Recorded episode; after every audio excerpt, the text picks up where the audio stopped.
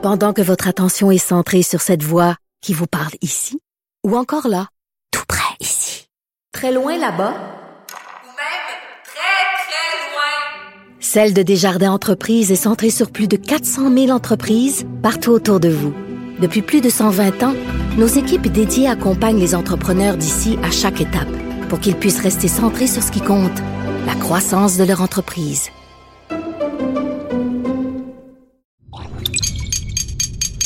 Cube Radio.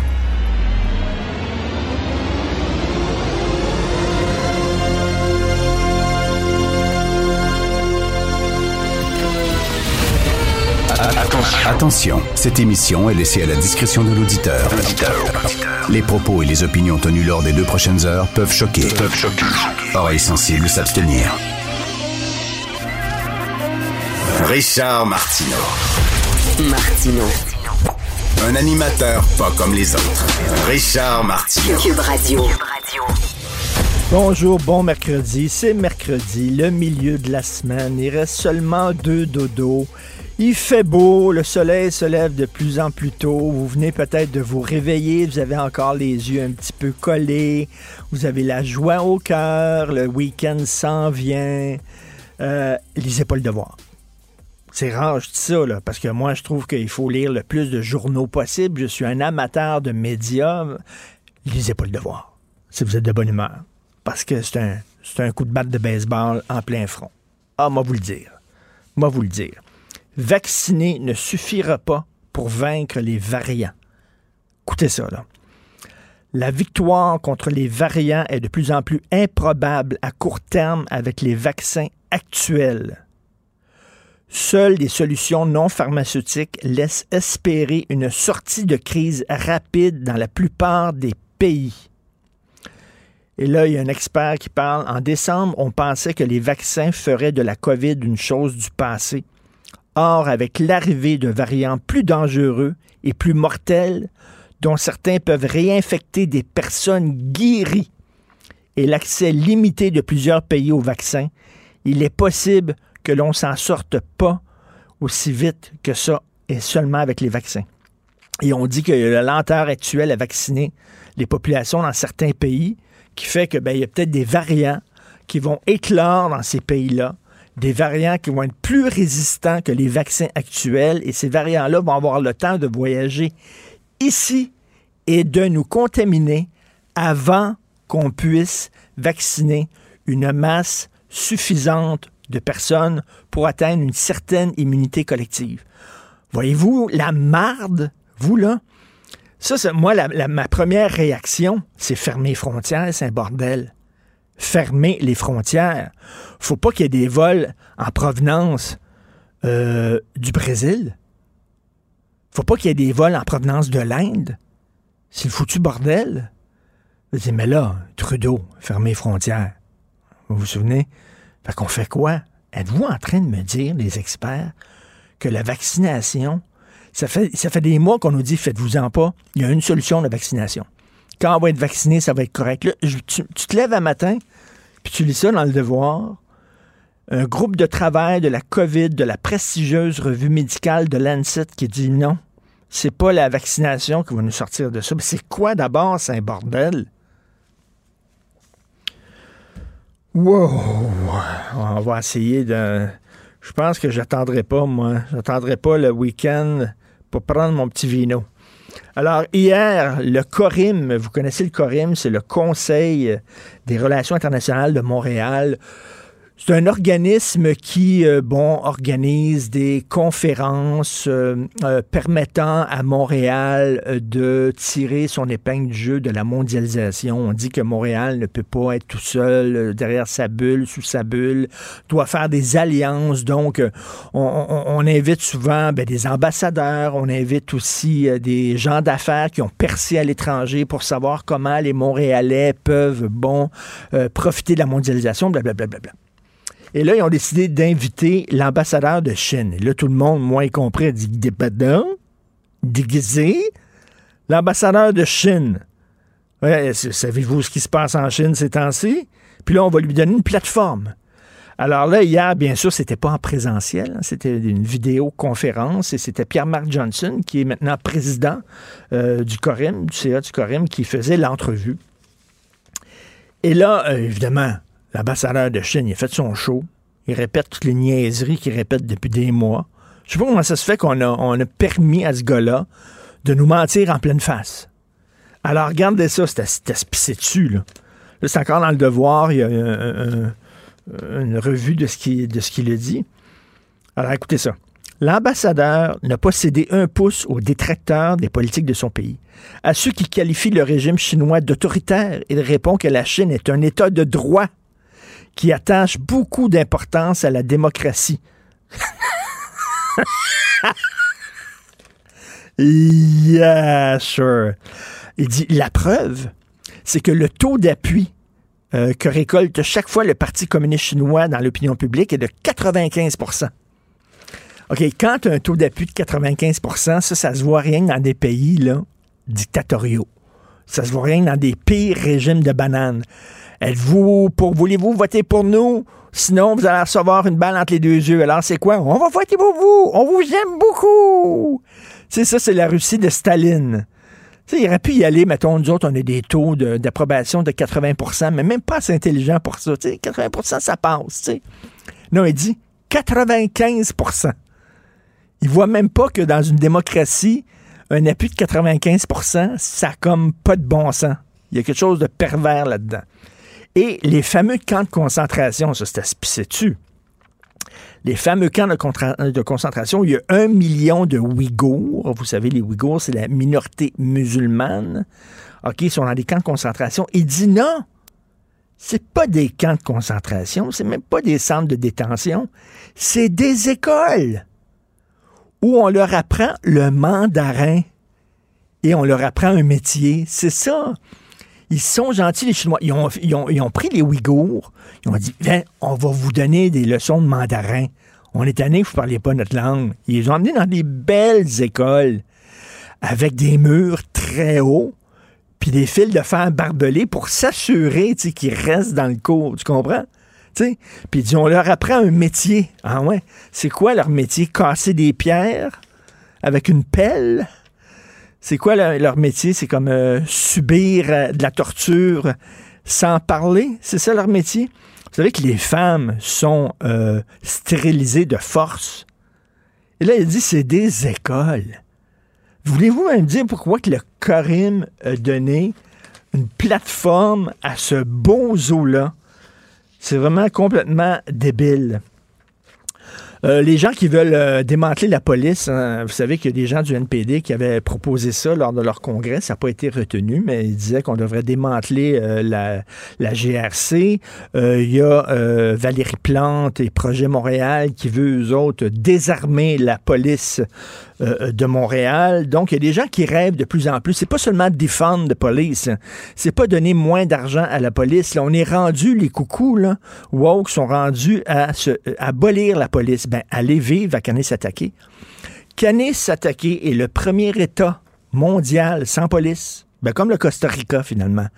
Ils n'ont pas de police. D'ailleurs, c'est pourquoi les Hells Angels et la mafia ont décidé de construire un casino là-bas pour blanchir leur argent en disant on va avoir la paix parce que là-bas, il y a personne qui regarde qu'est-ce que font les bandits. C'est quand même écœurant ce qui se passe à Canis-Attaqué. Hein? Et euh, je ne comprends pas comment ça se fait, là, les, antiracistes ne sont pas plus fâchés que ça. Parce que ce qu'on se dit au Québec, c'est que c'est un territoire autochtone.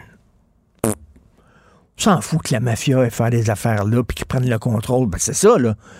Le crime organisé a pris le contrôle de la place, du territoire. hein. Le maire d'Oka a parlé ici à Sophie, ma conjointe, cette semaine. Puis il a dit Ça fait sept ans que je suis maire d'Oka, ça fait sept ans que je dis au gouvernement Faites de quoi parce que le territoire est vraiment là, il est, pris, il est contrôlé par le crime organisé. Les gens ont peur de sortir le soir, ils, ils sortent pas après cinq heures de chez eux, ils ont peur. Puis les gouvernements font rien. Alors les gens du bureau d'enquête ont demandé au gouvernement fédéral, provincial, qu'est-ce que vous allez faire là? Il y a un casino, c'est la mafia qui va organiser ça. S'en fout, pas le pont. Si ça c'était, mettons, je sais pas, à Boucherville, n'importe quelle ville, là, où il y a des Québécois, tout le côté serré, de souche. Là, on va dire, ça n'a pas de bon sens. Voyons alors, on ne peut pas laisser une ville comme ça au, au crime organisé. On va y aller, mais là, ah, c'est des Autochtones, c'est politique. On ne peut pas rentrer là-dedans. Les caméras du monde entier vont venir, on va avoir là des méchants racistes, tout ça. Donc, on va abandonner la population directement dans les mains du crime organisé qui feront bien ce qu'ils voudront. Moi, je trouve ça complètement délirant. En tout cas, bref, ceux qui n'aiment pas les policiers, qui rêvent de vivre dans un État sans police, ben, tout de suite, sautez dans votre char, allez à Kanesatake, il n'y en a pas de police. Vous allez voir comment c'est le fun. Faut-tu être complètement déconnecté en pensant, là, du jour au lendemain, là, ça va être la, la, la, la paix, la joie. Il n'y aurait plus de crimes. On n'aurait plus besoin de barrer nos maisons. Tout ça, c'est vraiment des gens sacrément déconnectés. Vous écoutez Martineau. Pendant que votre attention est centrée sur vos urgences du matin, vos réunions d'affaires du midi, votre retour à la maison ou votre emploi du soir, celle de Desjardins Entreprises est centrée sur plus de 400 000 entreprises à toute heure du jour. Grâce à notre connaissance des secteurs d'activité et à notre accompagnement spécialisé, nous aidons les entrepreneurs à relever chaque défi pour qu'ils puissent rester centrés sur ce qui compte, le développement de leur entreprise. Ben oui, on le sait. Martineau, ça n'a pas de bon sens comme il est bon. Vous écoutez Martineau. Cube Radio. Le, le commentaire de Félix Séguin, un journaliste d'enquête pas comme les autres. Mon cher Félix, tu veux me parler de cette histoire que Jean-François Cloutier a sortie aujourd'hui, une histoire abracadabrante, Ah oui, de- de- hein? vraiment, d'un avocat qui a détourné 21 millions de dollars. Oui, mon excellent collègue Jean-François Ben oui. Cloutier qui a le don de toujours trouver des de toujours trouver des histoires qui traînent où les autres ne les trouvent pas. Puis euh, il publie aujourd'hui dans le journal de Montréal, sous l'égide de notre bureau d'enquête, euh, cette euh, histoire, ma foi, assez tordue qui nous fait penser euh, à celle de Earl Jones. On se rappelle qui est Earl Jones, un Montréalais là, en 2010 qui avait été condamné à 11 ans de prison, puis il bénéficiait de la confiance des gens dans l'ouest de l'île de Montréal, puis il avait finalement floué 160 investisseurs pour 50 millions. Alors là, celui dont on va te parler, c'est pas Earl Jones, c'est Gérard Elliott Lévy, qui lui euh, aurait euh, su, qui aurait sollicité des, des investisseurs en fait pour récupérer des sommes de leur poche qui se sont se seraient évaporées euh, dans des projets immobiliers au Canada et aux États-Unis, des entreprises qui sont euh, toutes dirigées par cet homme-là, qui est un ex-avocat, Maître Lévy. C'est des, des- Euh, quoi? C'était des projets immobiliers complètement bidons, là? Euh, oui, on dirait, on dirait. Mhm. Le problème, c'est qu'on dirait, mais on n'en sait pas beaucoup parce que euh, cet euh, ex-avocat maintenant, comme je te le dis, Monsieur Lévy, on le soupçonne d'avoir euh, détourné 21 millions de dollars, mais euh, il veut tellement pas dire où est passé l'argent qu'il préfère être emprisonné. Et de fait, il a été emprisonné sept fois en six mois parce qu'il se bute à pas vouloir révéler où est passé son magot. Alors ça, c'est un gars de Dollars des Ormeaux, euh, Gérald euh, Elliott Lévy, aussi dans l'ouest de l'île de Montréal, de là le parallèle avec notre fameux Earl Jones. Il s'est fait donner jusqu'au 22 avril par le juge. Là, le juge lui a dit, Monsieur Lévy, vous avez jusqu'au 22 avril pour expliquer ce qui est arrivé mais aux Félix, sommes que vous ont confiées les investisseurs. Félix, est-ce que ce gars-là a été trouvé coupable de Ben, fraude? Attends un peu, regarde bien comment tout ça, regarde bien comment tout ça se, se, se joue devant nos yeux. C'est assez récent ce dossier-là. En 2019, il y a des investisseurs qui ont commencé à penser que, coudon, les, les affaires de Maître Lévy, ça tourne pas rond. Il y a des paiements qui leur étaient dus qui n'ont pas été faits. Ils se sont aperçus que les taxes municipales de certains immeubles dans lesquels ils avaient, avaient investi, ils avaient investi n'avaient pas été payés. Alors là, le- notre Lévy en question a été euh, confronté par des comptables.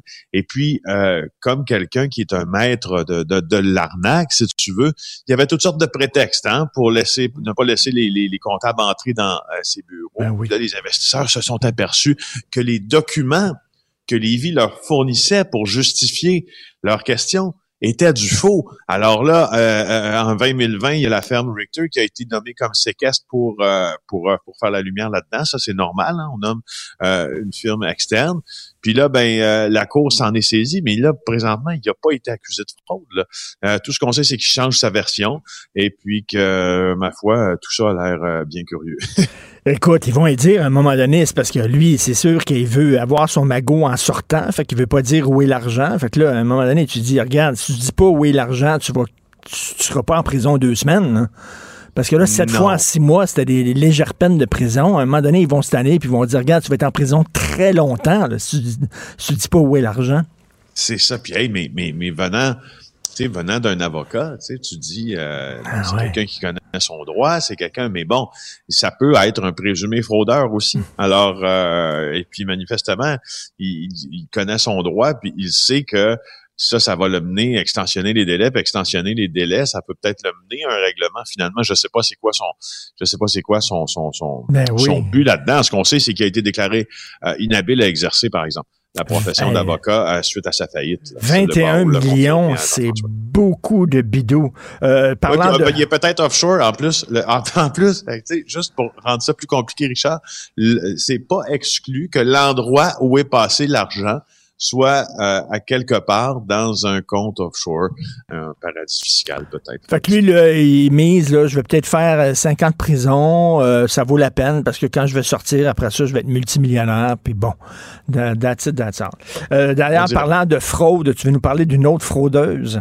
Oui, en 30 secondes, euh, cette nouvelle-là, une fraudeuse de 69 ans euh, qui euh, a remboursé sa victime en gagnant un million à la loterie. Alors, c'est l'histoire de Lise Saint-Pierre qui est rapportée par Valérie Gontier dans le Journal de Montréal. Elle, elle a volé 628 000 dollars à son employeur, qui était une entreprise familiale où elle a travaillé pendant une vingtaine d'années, était secrétaire comptable pour une compagnie de construction, construction Irénée Paquette et Fils.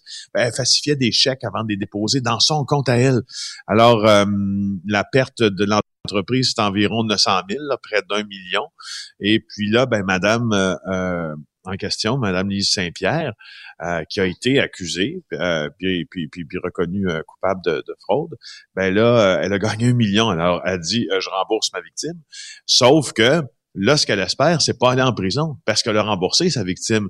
Mais c'est assez intéressant, en tout cas en termes de droit, parce que euh, tu sais, elle, c'est une, fraudeuse selon la preuve qui a été déposée lors des observations sur la peine de métier. Ça fait longtemps qu'elle fait ça. Ah oui, c'est sa job. Oui, oui.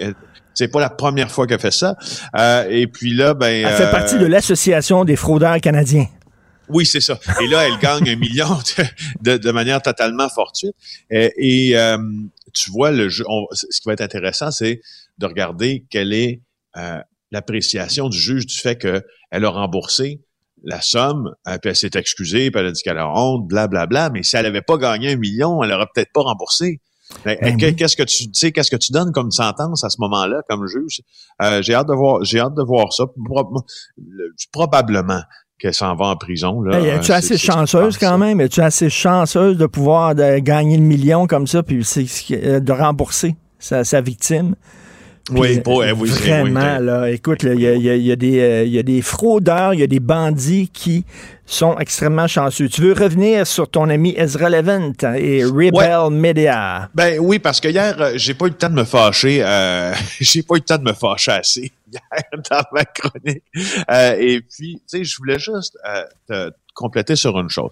Compléter euh, l'opinion, si tu veux, euh, puis appuyer sur des faits là, concernant euh, Ezra Levant. On sait que son organisation, Rebel News, a loué un fameux bateau maison là, dans le vieux port de Montréal pour héberger des journalistes qui sont en réalité pas des journalistes, qui sont des gens qui font de l'opinion. Puis ils ont, d'une certaine façon, incité euh, au soulèvement là, euh, dimanche lorsqu'il y a eu de la casse à Montréal. Euh, hier, je, je, je t'ai dit que les gens qui se prétendaient journalistes puis qui travaillaient pour lui étaient des ordures. Je le pense et je pense que ce sont des gens qui utilisent la polarisation à des fins financières. Je j'observe aussi, comme plusieurs de mes collègues, que quand Ezra Levant nous fait des nous fait des, des, des interventions sur son site en direct il y a quelque chose qui vient à la fin, Richard, et c'est une demande de financement. Alors aussi, Ah à droite puisses-tu puisses-tu être, tu sais, on, on l'a affirmé hier que Ezra Levant, c'était pas l'extrême droite, mais les gens qui travaillent pour lui sont issus souvent de certains mouvements néo-nazis et de la droite très identitaire. Écoute, il y a une, il y a une liberté d'expression qui est prévue, mais quand la liberté d'expression prévue à la charte s'accompagne d'une demande à l'auditeur qui entend ce contenu-là de donner de l'argent, c'est pas une liberté, c'est une autre forme de liberté d'expression, c'est du marketing. Et on veut te vendre quelque chose.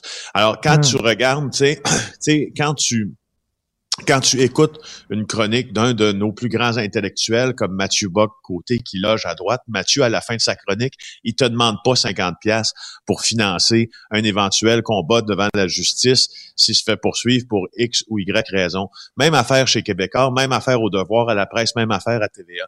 On te demande pas de l'argent à, à, à tout vent.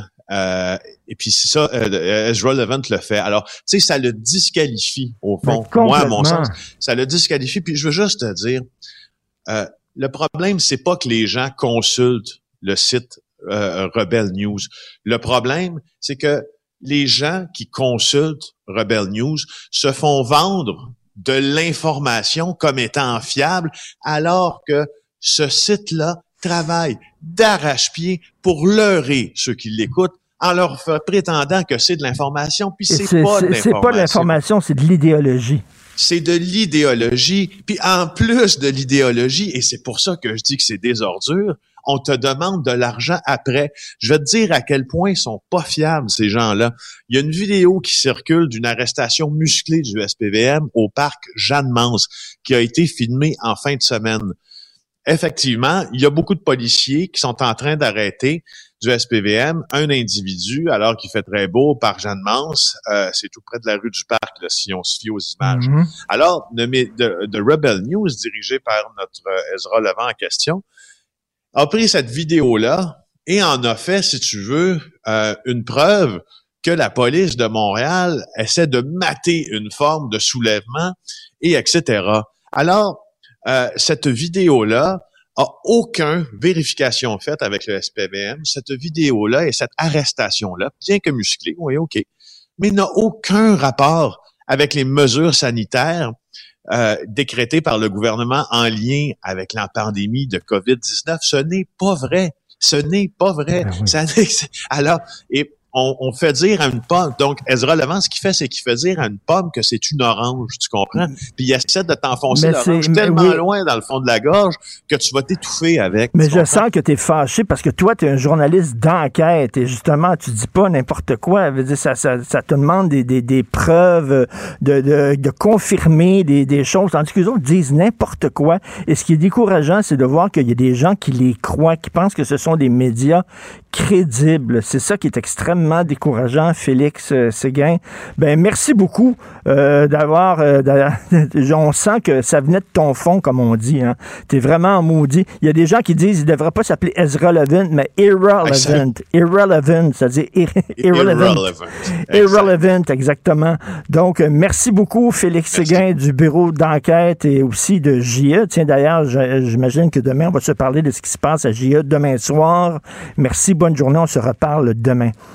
faut faire attention à ce que vous regardez. Il y a des sites qui disent absolument n'importe quoi, qui se disent que ce sont des médias euh, vraiment sérieux, alors que ce ne sont pas des médias, ils donnent dans l'idéologie. Pour une écoute en tout temps, ce commentaire de Félix Séguin est maintenant disponible dans la section balado de l'application et du site cube.radio. Tout comme sa série balado Narcos PQ, qui dresse un portrait de l'industrie criminelle à travers des entrevues avec de vrais narcotrafiquants. Cube Radio. Cube Radio. Cube Radio. En direct à LCN. Salut Richard. Salut Jean-François, je vais enlever mon masque. Attends une minute, je vais enlever mon masque. Hein? Enlever mon masque. Je vois que t'en as pas juste un. OK, t'en as deux? Ah, t'en as trois. Quatre. Cinq. C'était que- C'est presque des poupées Ben. russes, Richard. On est prêt. À la maison, s'il vous Ah, t'as- plaît, vous êtes trop près de la télévision. Pouvez-vous, s'il vous plaît, reculer de la télé deux mètres? Deux mètres de la télévision, s'il vous on le plaît. voit aussi. Merci. Ça, c'est pour euh, les gouttelettes. Ça, c'est pour les particules, celui-là. Ça, c'est celui-là, c'est pour les petits morceaux aussi. Ça, c'est les atomes. En tout cas, bref. Là, les gens sont confus, là. Jean-François, les gens C'est disent vrai, que... belle illustration pour montrer qu'on sait plus, surtout avec la, la consigne sur les masques à l'extérieur. Les gens sont super confus. Tout ça, c'est parce que c'est mal expliqué. C'est pourtant extrêmement simple. Je vais vous l'expliquer. Si vous êtes un couple hétérosexuel, vous vous connaissez depuis plus de six mois, vous êtes dans une zone, dans une zone orange, vous marchez direction nord-sud, côté est de la rue. Si le vent souffle nord-est, OK? Alors, le gars porte un masque, mais pas la fille, vous comprenez? Ça tombe sous le sens, finalement, là. Écoute, non, Oui. mais c'est vrai que c'est mêlant, Jean-François. Et, et- et hier, il y a une journaliste au point de presse qui demandait à M. Arruda sur quel avis scientifique, sur quelle euh, recherche vous vous êtes euh, appuyé pour euh, imposer le port du masque obligatoire? Et M. Arruda, Dr. Arruda, a dû reconnaître qu'il n'y avait pas vraiment de, de recherche, de données et tout ça. Et là, il y a des gens qui disent, attendez une minute, là les foyers, les nids d'éclosion, c'est surtout dans les écoles, les milieux de travail. Or, les milieux de travail n'utilisent pas ou presque pas les tests de dépistage rapide. Dans les écoles, il n'y a pas de ventilateur. Alors, si on nous dit que ça voyage par l'air à l'extérieur, imaginez dans une école, ça voyage d'autant plus vite. Or, il n'y a pas de ventilateur. On est tout mêlé. Je pense que ce que veut dire le gouvernement, c'est que arrêtez là, de regarder ça comme ça, de très proche, et puis de voir des contradictions, parce que vous allez en voir. Soyez prudents. C'est ça. Faites preuve de Ouais. prudence, faites attention, essayez de respecter le 2 mètres. Si vous ne pouvez pas respecter le 2 mètres, portez un masque. C'est à peu près ça, c'est assez clair quand même. là. Il faut faire attention. Mm. C'est ça. Sauf que, tu sais, d'arrêter de regarder puis de voir ce qui marche et ce qui marche pas. Et puis, on se croise les doigts en espérant que le 24 juin, il va y avoir suffisamment de gens vaccinés pour qu'on puisse avoir une immunité Ouais. avant, avant, Jean-François, que les variants bizarres arrivent au Québec. Et là, on Hmm. se croit. D'ailleurs, je, je pose la question, je ne sais pas, c'est une question qu'il va falloir se poser à un moment donné. Y a-tu des vols qui viennent du Brésil actuellement qui atterrissent ici? Y a-tu des vols qui viennent de l'Inde qui atterrissent ici? Est-ce qu'il va falloir refermer les frontières? Parce qu'on veut se protéger de ça. ces variants-là? là? Donc, la question se pose. Ouais. Mais c'est pas évident. En tout cas. Ah non, et, et pour le 24 juin, hein, c'est pas, ça va arrêter dès que le 24 juin, dès qu'on atteint l'objectif, tout le monde qui le voulait a le vaccin, on vient à la vie d'avant, c'est pas mal plus compliqué et graduel que ça. Là. Tout à fait, tout à fait. Euh, on n'est pas sorti du bois, malheureusement. Par ailleurs, Louis-Charles de Touin a gâté ses amis. Alors, ben oui, il y avait un ami qui avait besoin d'argent pour son entreprise. Alors, euh, Louis-Charles Touin, le député euh, de la CAQ, est allé voir deux ministres pour dire Ah, donnez donc de l'argent à mon ami. Le gars, il est parrain de son fils. il voulait l'aider. Donnez donc de l'argent. Ils ont donné 15 500 en sachant pas que M. Touin était ami avec lui. C'est ce qu'on nous dit. Alors là, il y a des gens qui sont fâchés puis tout ça contre M. Touin. L'affaire, c'est que Louis-Charles Touin, il vient du milieu municipal. OK? Ça se passe comme ça au municipal. Un chum, c'est un chum. Eh, m'a faire rencontrer la mère, moi, puis les chevins, puis tout ça, puis m'a t'arranger des affaires, puis tout ça. C'est tout des wheeler-dealers, là, souvent, là. Mais là, il va falloir apprendre à M. Touin qu'il n'est pas au municipal, qu'il est au provincial. Alors, moi, je crois qu'il devrait avoir un mentor. Tu sais, un ministre qui est irréprochable. Par exemple, M. Fitzgibbon. Solide. Monsieur éthique. Tu comprends? Monsieur Fitzgibbon pourrait dire à M. Touin, il parlait en disant il y a des choses qui se font, puis il y a des choses qui se font pas, mon, mon Louis-Charles. Avant, tu étais dans le business, maintenant, tu es rendu dans la politique. Il faut que tu mettes le business de côté. Monsieur Fitzgibbon, il est, il est, il est carré, lui, là. là. Non, mais c'est drôle de voir que la CAQ, qui faisait la leçon sur l'éthique et le manque d'éthique lorsqu'ils étaient à l'opposition, aujourd'hui, qui laisse passer ça et qui ferme les yeux sur les agissements d'un gars comme Louis-Charles Le Touin et même comme M. Fitzgibbon qui marche dans les deux plats, là, finalement. Mais j'imagine que M. Legault, il n'a pas le temps de s'en occuper. Il y a la COVID. La COVID, hein, ça le dollar, ça. Donc, euh, il n'y a pas le temps. Fait que M. Monsieur Touin va pouvoir dire ah, m'a te régler ça, mon chum, c'est un chum. Un chum, c'est un chum. Un Ça chum, nous un chum. ramène quelque part, ça. Alors voilà, je remets tout Hey, ça. Richard, Ouais, je te souhaite derrière ton plexiglas à deux mètres de distance et avec tes cinq masques, une très belle journée. Bonne journée tout le monde. Pendant que votre attention est centrée sur cette voix qui vous parle ici, ou encore là, tout près ici, très loin là-bas, Ou même très, très loin. Celle de Desjardins Entreprises est centrée sur plus de 400 000 entreprises partout autour de vous. Depuis plus de 120 ans, nos équipes dédiées accompagnent les entrepreneurs d'ici à chaque étape pour qu'ils puissent rester centrés sur ce qui compte, la croissance de leur entreprise. Si c'est vrai qu'on aime autant qu'on déteste, Martineau, C'est sûrement l'animateur le plus aimé au Québec. Vous écoutez Martineau. Cube Radio. Alors, euh, le PQ a parti une campagne Libérer Horatio. Tiens, c'est intéressant. Libérer Horatio Arruda. Nous allons parler à Pascal Birubé du Parti québécois. Bonjour, Monsieur Birubé. Bonjour. Alors, il est enfermé, hein, Monsieur Horatio? Il est euh, dé- détenu en otage? Ben, il est, euh, je dirais, constamment en présence du politique. Il fait partie de la même cellule de crise, mais surtout, il fait ses conférences de presse en présence du premier ministre et du ministre de la Santé, qui souvent, surtout dans le cas du premier ministre, lui euh, jette des regards de côté ou lui fait part de ses attentes ou nous indique que c'est le docteur Arruda qui l'empêche de faire ça. Imagine la, la pression que ça lui donne. Euh, Alors, ce qu'on propose essentiellement, c'est des points de presse distincts entre la santé publique et le politique. Euh, le côté scientifique, Dr Arruda, qu'il fasse ça seul, qu'il nous explique, puis le politique fera part de ses attentes puis répondra aussi. Est-ce que c'est comme ça dans d'autres provinces au Canada où il y a une séparation plus claire? Ben, c'est le cas à peu près partout. Même en Ontario, le, le Arruda ontarien a déjà fait une sortie pour dire qu'il n'était pas d'accord avec la décision que le gouvernement Ford avait prise. Dire, Au Québec, dès le départ, on a décidé de faire ça. Donc, le premier ministre s'est assis avec le directeur de la santé publique, puis c'est devenu une habitude.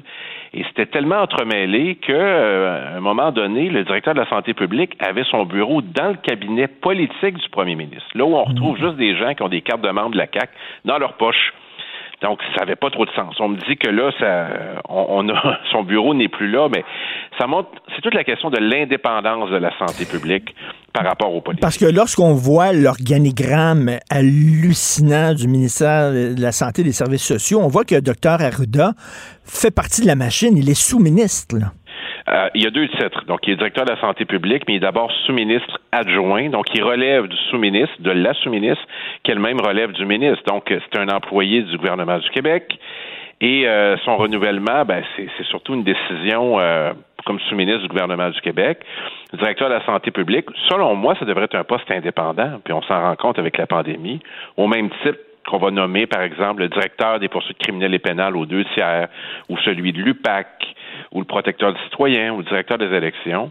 Moi, je pense qu'une des conséquences euh, de cette pandémie, c'est de réaliser que c'est vraiment, un- ça devient un acteur politique au service du gouvernement, à bien des égards, tellement que des fois on dit c'est la décision de la santé publique.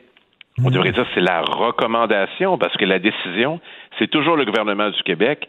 Le gouvernement n'abdique pas ou n'abandonne pas ses responsabilités aux directeurs de la santé publique. Donc, c'est il y a, y a- il y a une confusion des genres depuis le début. J'avais été le premier à l'i- à l'identifier. Et c'est pour ça qu'on a fait la motion libérer Horatio.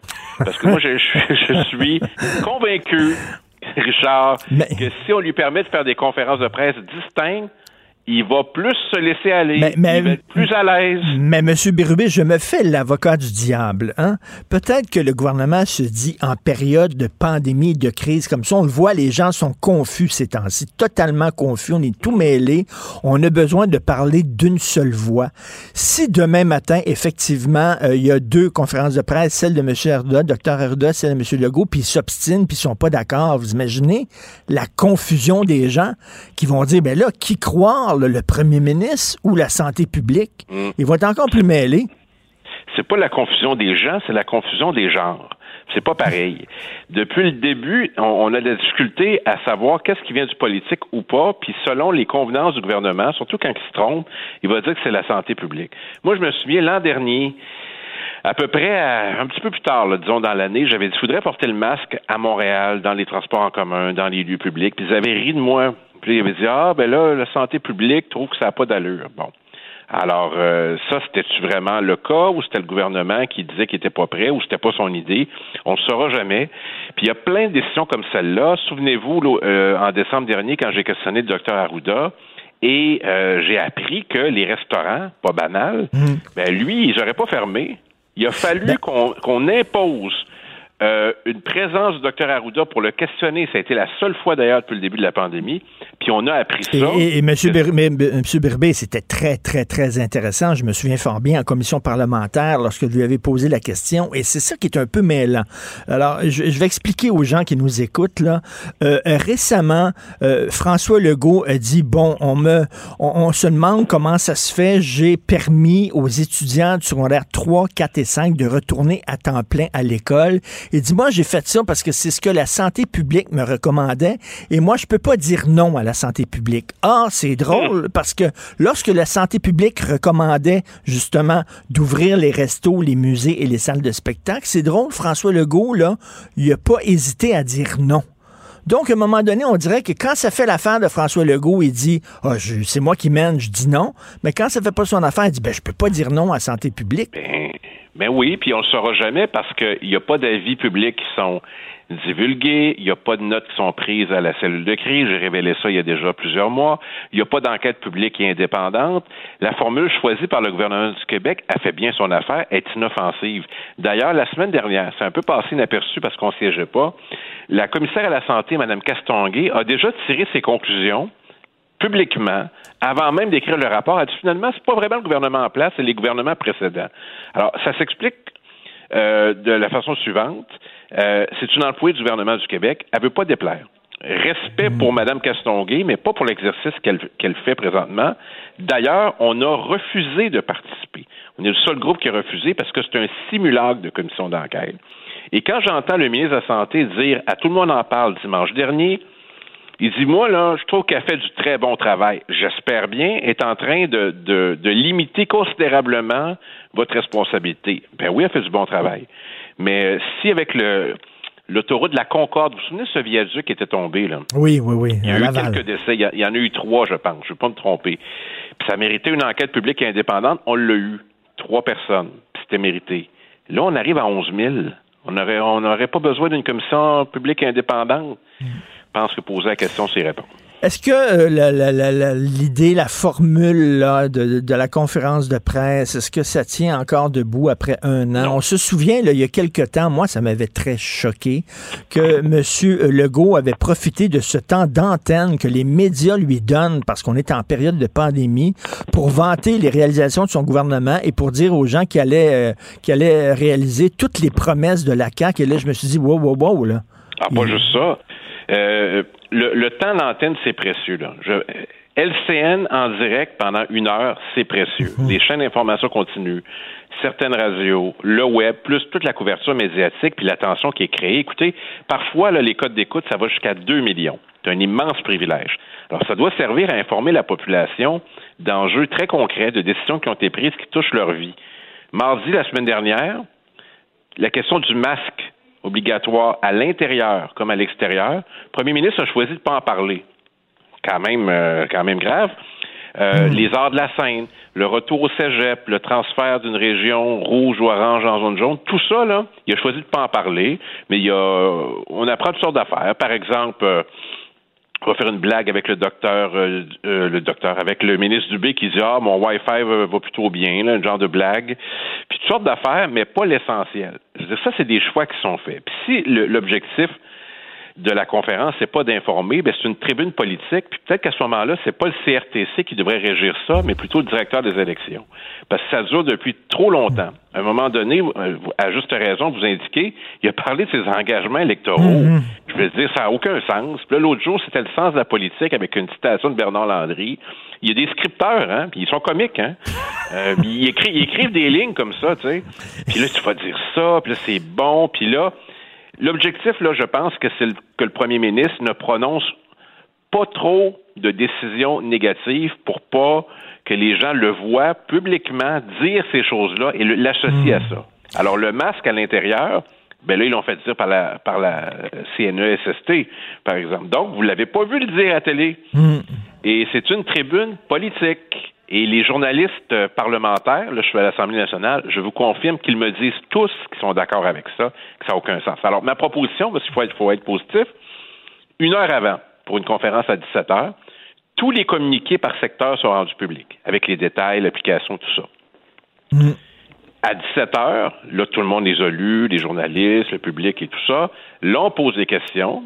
Le premier ministre peut inciter sur des enjeux, peut expliquer sa décision. Là, il y a une véritable réduction de compte. Et c'est pas, c'est pas obligé. Une heure d'avis. C'est pas obligé de durer une heure à TV, là, cette affaire-là. là. Non plus, mais si une heure avant, on a accès aux infos, au lieu de les donner à des, euh, des journalistes durant la journée, là, ah, ah, j'ai confirmation qu'il va annoncer ça. L'autre problème avec ça, c'est que ça diminue l'impact du point de presse. L'information, on la donne avant juste pour vérifier Ben ouais. comment ça réagit, là, la température de l'eau. Ça n'a pas de sens. Alors, c'est c'est tout ça. Moi, moi, je pense, je pas. pense, je pense, euh, M. Bérubé, qu'on est rendu là. Puis je pense que nos auditeurs, nos auditrices là, qui vous écoutent sont tout à fait d'accord avec ça. là. Après un an, là, on est rendu vraiment là. Je, je voyais même M. Steve Flanagan, qu'on connaît, là, qui a géré la crise euh, du, du verglas, qui dit que lui aussi, là, Ah oui, il remet en là-dessus, question. hein, il s'est exprimé là-dessus. Puis autre chose, est-ce que le premier ministre est obligé d'être là à tous les points de presse? Parce que là, ça, ça banalise aussi euh, sa présence. Moi, je pense qu'il doit être là quand ça compte vraiment. Pas obligé d'être tout le temps là. Puis dans certains cas, un communiqué, ça fait le travail. Et ou juste le directeur de la santé publique, je veux dire, c'est devenu un outil politique. Et, et le gouvernement, là, et là, j'avertis d'avance vos auditeurs, là, ce que je m'apprête à dire va déplaire tellement au bureau du premier ministre, mais je vais quand même le répéter. Le gouvernement a les yeux rivés, bien sûr, sur les chiffres de la pandémie, mais aussi sur un autre chiffre. Ça s'appelle 2022, c'est na- l'année de l'élection. Alors, si ça ne sert pas l'information, les points de presse, ça sert quoi? Ben, une rime en on, la réélection. Et en terminant, en terminant, je sais que vous n'êtes pas un, un expert en virus, là, mais il y avait euh, Véronique Prince de Ben, le radio premier ministre non plus, puis il s'exprime là-dessus. Si on avait l'information, on le deviendrait. Le- il y a juste à nous partager, bon, on va le devenir. La journaliste de Radio-Canada, Véronique Prince, hier, a demandé au docteur Arruda sur quel avis scientifique il se basait pour imposer le port du masque obligatoire à l'extérieur. C'est quand même une mesure extrêmement euh, restrictive, c'est une mesure Oui, importante.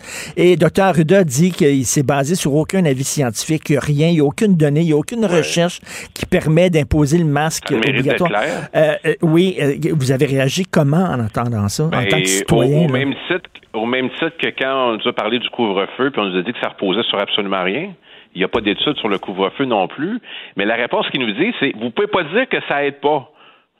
Bon, OK, c'est spécial.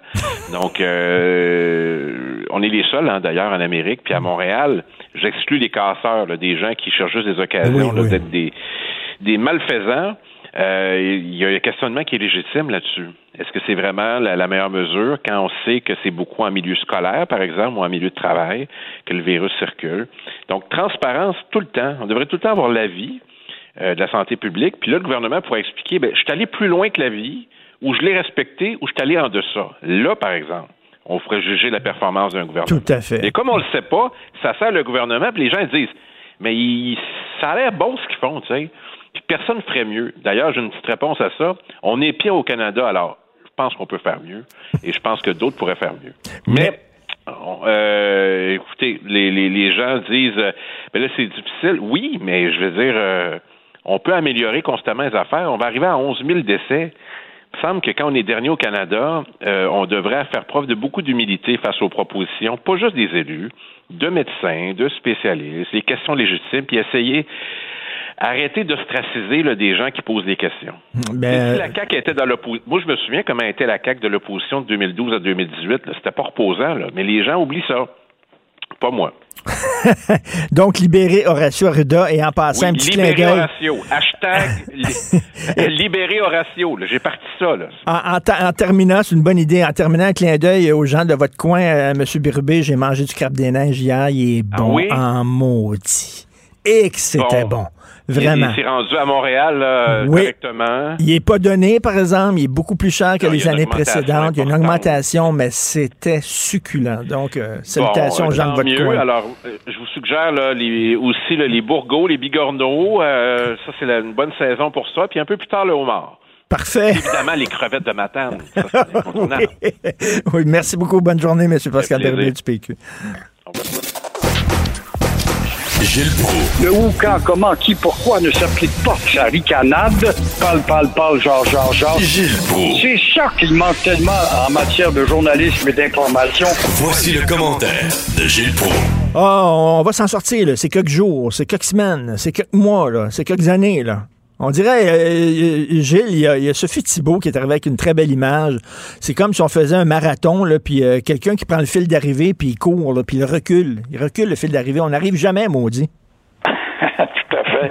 Et là, je t'entendais avec Pascal Bérubé, puis on parlait de l'utilisation de la télé.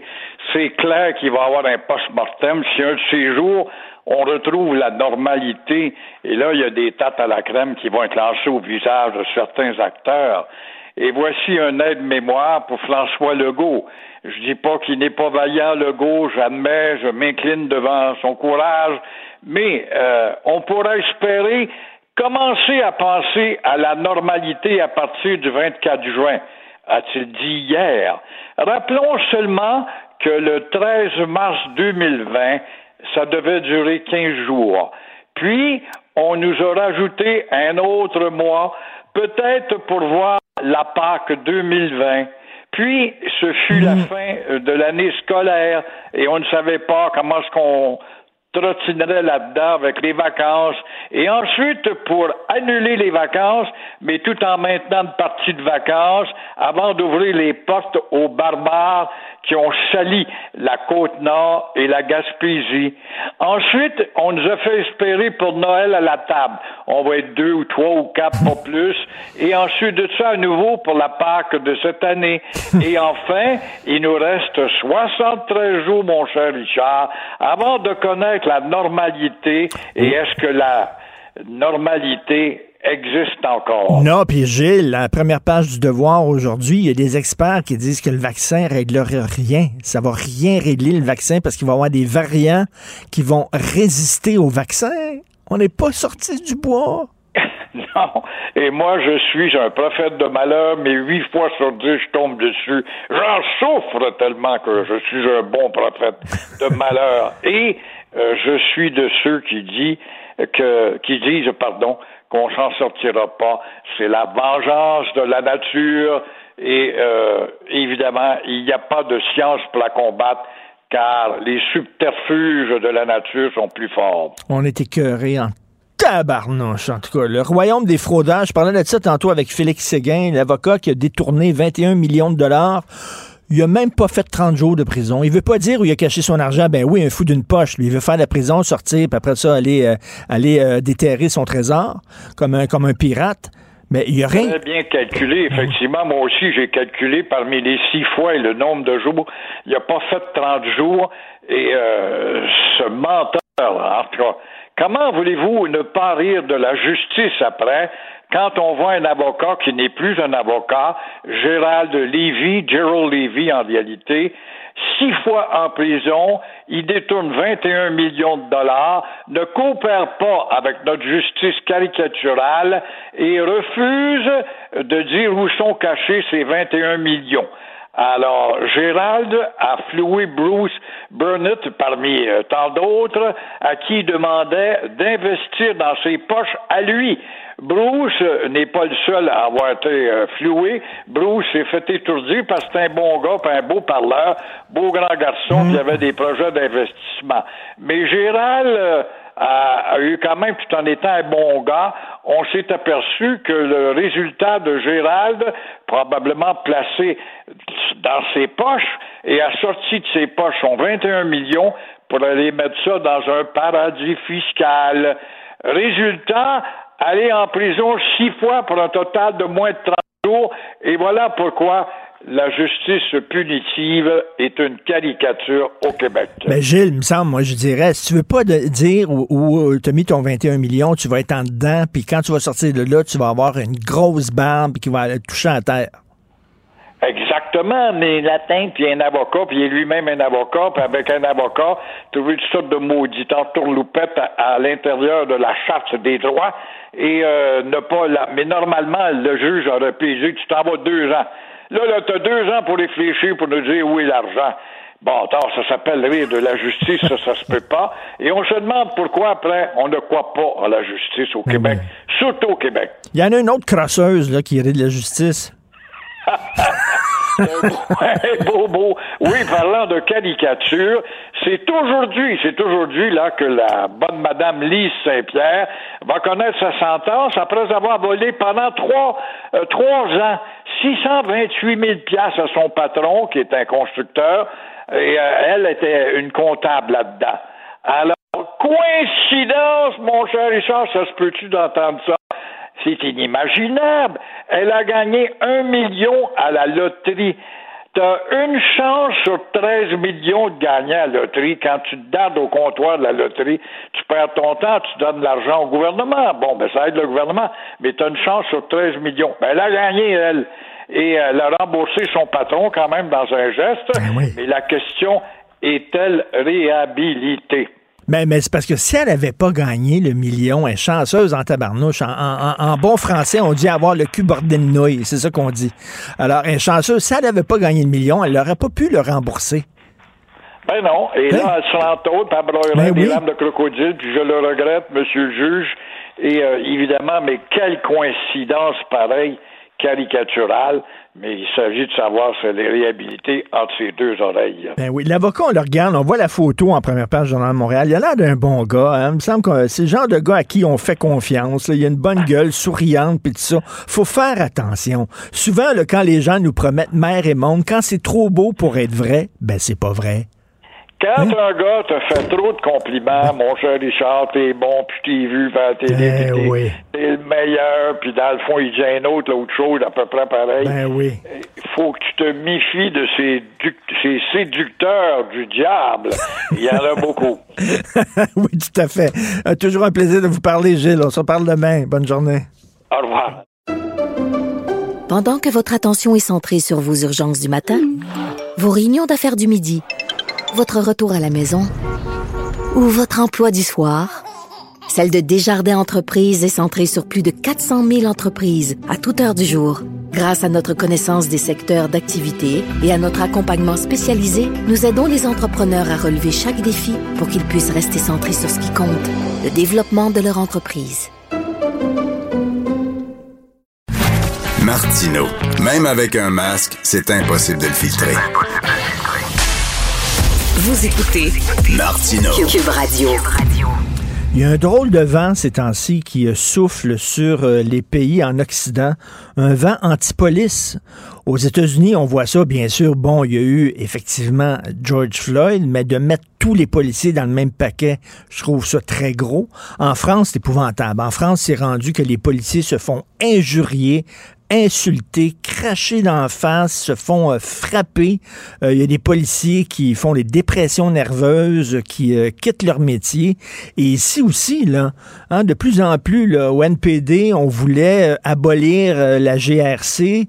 Du côté de Valérie Plante, on veut désarmer la police. C'est quoi cette affaire-là? C'est quoi ce vent-là? Et euh, il y, a- une dame qui est conjointe d'un policier, qui est belle-sœur d'un de policier, et qui a pris courageusement la parole dans la section Faites la différence. euh, allez sur le site euh, du Journal de Montréal, Journal de Québec. Elle a publié un texte intitulé Cessons de juger les policiers sans connaître leur réalité. Elle est avec nous, Madame Kim Gélina. Bonjour. Bonjour, vous allez bien? Très bien, très bien. Euh, pas évident ces temps-ci d'être policier, hein, avec tout ce qu'on entend. Non, pas du tout. Euh, pas évident d'être conjointe non plus. Euh, je, le, je le prends presque autant personnellement que que, mon conjoint. Je trouve ça difficile d'entendre autant de, de négatifs sur leur travail. Moi, je trouve que c'est un travail qui est admirable, mais là, c'est là que je me rends compte que c'est pas le- la vision de tout le monde sur ce travail-là. Mais le, le pire, c'est de l'hypocrisie, Mme Gélina, parce que ceux qui disent qu'il faut désarmer la police, puis il y a trop de policiers, il faut abolir la GRC, tout ça, si jamais il y a des gens qui volent chez eux, qui font une, une- une entrée par effraction, là, ou alors s'ils se font attaquer, ils vont être contents, maudits, d'aller voir un policier. Mais c'est certain. Euh, Je trouve, moi, je, personnellement, je trouve ça complètement ridicule. Euh, je pense qu'on a besoin de nos policiers armés, pas d'une bande de clowns euh, qui se, pré- qui se promènent avec des lance-pierres et des tapettes à mouches. On s'entend que c'est pas comme ça que qu'on protège une, euh, une société. Puis faire face à une personne armée sans avoir d'armes, euh, carrément mettre sa vie en danger. là. Et, vous, vous, bon, vous parlez souvent avec des, des policiers, des policières, parce que vous vous trempez dans ce milieu-là. Euh, et- et- ils disent quoi, ces gens-là? Est-ce qu'ils trouvent ça difficile ces temps-ci? Ah, euh, c'est sûr que si ça, ça venait à, à être euh, à, être euh, implanté, le fait de ne plus pouvoir porter d'armes ou quoi que ce soit, je suis, pas mal certaine que beaucoup, beaucoup d'entre eux vont, vont simplement démissionner. Ça ça a juste pas de bon sens. Je peux même pas croire que ça va aller jusque-là, mais euh, faut croire qu'en 2021, euh, on est rendu là. Et Madame Gélina, j'imagine que 99% des policiers ont jamais utilisé leur arme de toute leur carrière. Il y a des policiers de carrière qui ont fait 30 ans dans la police, ils n'ont jamais tiré. Exactement. Ils vont devoir la sortir à plusieurs reprises juste pour effrayer euh, la, pers- la menace, mais c'est très, très rare qu'ils vont devoir faire feu.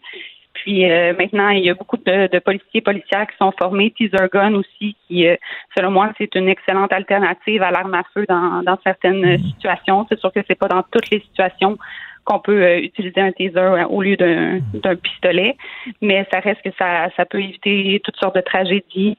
Puis malheureusement, c'est pas tous les services de police qui sont formés pour ça. Puis je pense que ça devrait l'être. Et bon, la police communautaire, je comprends que les policiers, là, quand on connaît les policiers qui patrouillent dans notre région, puis on leur dit un salut, puis on, les connaît, nous connaît, puis tout ça, je pense qu'effectivement, euh, il y a peut-être un virage à prendre, ou, euh, mais de- en même temps, c'est pas des scouts, ils sont pas là pour aider les, les petites à traverser la rue, puis à jouer au ballon avec, euh, avec les jeunes d'impact, c'est pas ça leur job, là.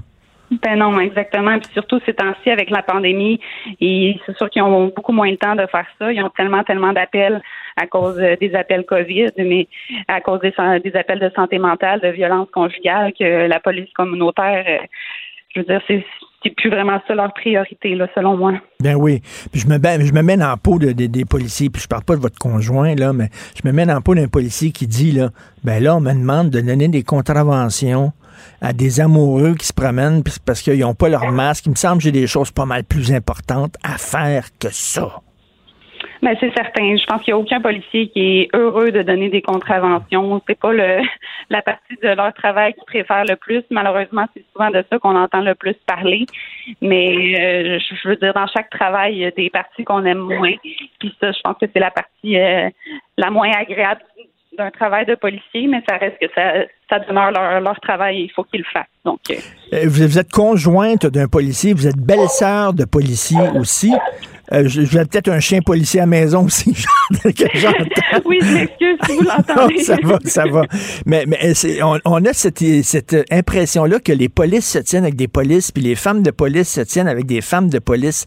C'est c'est vrai que c'est un milieu, euh, peut-être aussi, à force de se faire attaquer, puis insulter, puis tout ça, et, et ces gens-là ont le, ont le réflexe de se tenir ensemble. Ah, ben c'est sûr que les, les, les policiers sont souvent proches les uns des autres. Euh, Ça demeure qu'ils travaillent toujours en équipe, donc euh, il y a beaucoup d'amitiés qui se forment. Mais mon conjoint il a beaucoup, beaucoup d'amis en, en dehors là, du, du travail. Puis je pense que ça demeure important aussi d'en avoir parce que sinon, on passe la plupart du temps à parler juste de notre travail, puis ça, ça devient un peu moins agréable. Et vous, Madame Gélina, quand votre euh, conjoint part le matin, là, euh, est-ce que vous avez un petit nœud dans le ventre? Est-ce que vous avez peur? Euh, ça dépend. Je vous dirais, au départ, euh, quand j'ai commencé à sortir avec mon conjoint, que j'avais aucune idée de, de ce que c'était la, le travail d'un policier. Moi, je m'imaginais qu'à tous les jours, là, il y avait des risques qui se fassent tirer dessus. je me suis rendu compte à la longue que c'est pas si euh, intense que ça, mais c'est sûr que ça peut arriver n'importe quand. Donc, euh, je me- je m'en suis rendu compte avec euh, l'événement qu'il y a eu récemment avec la grenade à Saint-Jean-sur-Richelieu. C'est mon conjoint qui était euh, sur l'événement. Ah oui? Euh, je pense que c'était un lundi matin, comme à 8 heures le matin. Là. On, on peut jamais savoir quand est-ce que ça va arriver. Donc, moi, je, je l'avais trouvé très difficile cette fois-là. Et rappelez, rappelez l'histoire pour ceux qui l'ont, euh, s'en souviennent pas, ce qui s'est passé. Ben en fait, c'est qu'il y avait une il y a une dame qui se promenait avec une grenade dans le stationnement du Carrefour. Puis euh, la grenade, c'était une vraie grenade, mais euh, c'est sûr qu'à à la vue, on pouvait pas savoir si elle était euh, euh, active ou pas. Donc, euh, elle a menacé quelqu'un dans un stationnement avec cette grenade-là en, en menaçant de la faire sauter. Donc, ils ont dû établir un périmètre autour de la grenade. Puis, euh, finalement, ils se sont rendus compte que c'était une vraie grenade, mais euh, elle avait été vidée, là, donc il n'y avait pas de, de risque qu'elle explose. C'était quand même euh, une situation très stressante pour Ben eux oui, autres tout à fait. de pas savoir. Et vous savez, des gens qui font mal leur métier, il y en a partout. Il y en a chez les journalistes, il y en a chez les policiers, bien sûr. Il y a des policiers, il faut pas se le cacher, qui font du profilage racial, qui sont qui sont un peu trop, euh, qui utilisent un peu trop la brutalité et tout ça. Euh, quand tu es, un policier puis tu es correct, puis tu fais ta job comme du monde, ça doit te taper ses nerfs en maudit ces gens-là en disant là, tu nous fais mal paraître toute la gang. Ah ben c'est sûr. Il faut se rappeler que c'est une minorité de policiers qui commettent des, fautes graves. Mais c'est sûr que c'est juste de ça qu'on entend parler dans les médias, les médias sociaux. On parle rarement de leurs bons coups. Donc les gens vont tendance à, retenir juste les, erreurs qui ont été commises, puis à dire que les, les policiers ils, ils font pas bien leur travail, mais on s'entend que 99,9% d'entre eux font très bien leur travail. C'est juste qu'on n'en entend pas parler. Là. Puis je- je trouve ça triste d'entendre autant de négatifs sur leur travail parce que c'est tellement un travail qui est difficile. Je Ben pense oui. qu'ils n'ont pas besoin de, de subir ça en plus. Quand j'étais petit, moi, dans le cours d'école, j'avais 6-7 ans, on chantait La police plein de pistes. Bon, au moins, on avait l'excuse d'être jeune, on avait l'excuse d'être jeune puis d'être niaiseux. Mais que des gens, le plus vieux, disent les cochons, les bœufs, les poulets, les, euh, euh, ça, c'est épouvantable. Est-ce que votre conjoint, des fois, il vous dit qu'il se fait insulter? Est-ce que ça arrive, Ah, ça? ça arrive à, à tous les jours. Je pense que l'éducation y est pour beaucoup de choses. Si euh, une personne n'aime pas la police parce qu'il a fait affaire avec la police souvent parce que c'est, on peut le dire, c'est un criminel, euh, puis que cette personne-là a des enfants, c'est sûr qu'elle va élever ses enfants en disant que les policiers c'est des euh, trous de cul, etc. Ben ouais. noms. Puis ça va générer une génération qui n'aime pas la police. Puis ça va se transmettre de, de personne en personne. Donc, euh, je pense que l'éducation y est beaucoup pour beaucoup. Puis, euh, Mais, mais il se fait insulter, votre conjoint, là, par, euh, par des jeunes, quoi? euh, oui, à tous les jours, là, quand il fait des interventions, je dirais que c'est souvent par des personnes, si on peut dire, un peu plus pauvres de la société ou euh, des, des criminels, là, justement. Donc, non, euh, non, mais, je pense qu'il faut vraiment rétablir les ponts entre la population, entre autres là, que les policiers aient parlé aux jeunes dans les écoles, puis tout ça, puis qu'ils montrent que c'est- des personnes comme les autres. Et oui, il y a des pommes pourries, mais dans n'importe quel maudit job, il y a des gens qui sont tout croches. Et moi, ça m'inquiète de voir que soudainement, euh, ce vent-là anti-police souffle. Je peux comprendre qu'on demande des comptes aux policiers, euh, aux mauvais policiers, mais quand même, les policiers sont là pour nous protéger. Puis si jamais on est dans le trouble, ben, qui on va voir? On va voir la police quand même. Donc, euh, merci, Madame Kim Gelina, puis euh, salutations à votre conjoint et euh, vos, vos beaux-frères policiers. Et euh, j'invite les gens à lire votre lettre dans Faites la différence. Cessons de juger les policiers sans connaître leur réalité. Merci beaucoup. Bonne journée. Merci à vous. Bonne Merci. journée. Au revoir. Martineau, il n'y a pas le temps pour la controverse.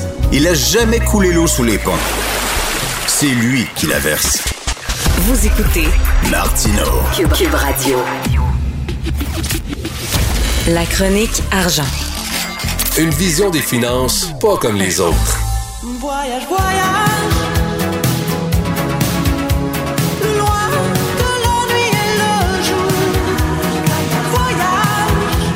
Yves Daou, t'as mis le party là, dans la console et ils se sont mis à danser, là, à se lever. Là, Karl Marchand, le recherchiste, puis euh, Achille, le réalisateur.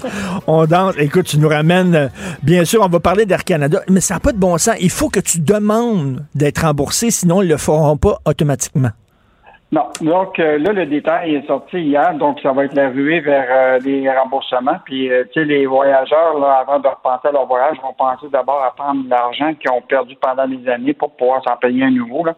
Donc, Air Canada, là, à partir de, de maintenant, là, il faut que tu remplisses un formulaire sur euh, Air Canada, barre oblique remboursement, et tu as jusqu'au 12 juin pour remplir ce, ce, ce, ce- formulaire-là. Et je te rappellerai quand même que euh, là, le gouvernement canadien leur a donné 1,4 milliard pour rembourser. Mais présentement, Air Canada compte 2,3 milliards de crédits de voyage en circulation depuis la pandémie qui n'ont pas été remboursés. Fait que euh, c'est une forme de loterie. là. Il n'y a pas tout le monde qui va être remboursé. Là. Donc, euh, ça va être la course jusqu'au 12 juin. Euh, je, veux juste te rappeler que ce qu'ils vont rembourser, là, tu vois, mettons, tu as eu un vol direct puis qui a été annulé, ils vont, ils vont rembourser ça. Tu as aussi les forfaits vacances Air Canada. Il y des fois, tu peux acheter des forfaits, ça comprend hôtel et avion. Ça, ils vont remplir. Tu vas devoir, ça va être avec ton courtier, de ton agent de voyage que tu vas remplir le formulaire puis ils vont te rembourser. Si tu as fait affaire avec un gros 6, mettons le Club Med, euh, puis lui, la portion euh, aérienne, euh, c'était Air Canada, mais la portion est venue à Club Med, c'était Club Med. Ils vont juste rembourser la portion, euh, évidemment, euh, euh, aérienne. Ben oui. Euh, puis l'autre affaire, c'est as acheté par Expedia, euh, puis là, à l'intérieur de ça, tu as eu un vol avec une compagnie qui s'appelait, mettons, Interjet, qui, qui est en alliance avec Air Canada. Là, tu seras pas remboursé parce que tu n'es pas en lien direct avec... Euh... Fait qu'il y a toutes sortes de conditions là, qui vont faire en sorte que là, il va y en avoir là, qui vont crier au loup. Là. Et pourtant, là, ce qui est intéressant, c'est qu'il n'y a aucun organisme fédéral qui a la tâche de s'assurer que le 1,4 milliard sera bien euh, redonné aux clients. Là. Donc, Oh non. on parle pas de, non, on parle pas de l'Office des transports s'ils sont impliqués pour surveiller tout ça. Là. Fait que euh, évidemment, là, euh, moi j'invite les, les voyageurs là, qui sont pas contents de peut-être appeler euh, l'Office Ben, des, Tra- des transports du Canada puis se plaindre. Là. Ben oui, parce que Yves, Air Canada, ils savent là, qui a acheté des billets, qui a acheté des, bon, des, des- des forfaits, ils peuvent rembourser. Là, il faut que tu demandes, que tu fasses la demande. Puis comme tu dis, c'est pas tout le monde qui va être remboursé, donc c'est premier arrivé, premier servi. Ben, jusqu'à date, là, si je fais la différence entre le 2,3 et 1,4 milliard, t'es, mieux de te dépêcher de le faire. Coudon. Et là, bon, Air Canada, maintenant, qui ont eu l'aide du gouvernement, ils vont reprendre leur liaison régionale, mais à Montréal, on ne sera pas gâtés. Écoute, le siège social est situé à Montréal. C'est au Québec qu'Air Canada va reprendre moins de liaisons régionales dans la foulée de l'entente qui est. euh, donc, euh, bye bye Bécomo, bye bye Ah, Montgelé, bye bye Val d'Or, bye bye Gaspé, bye bye les îles, bye bye Wash, euh, euh, Wabush Fermont.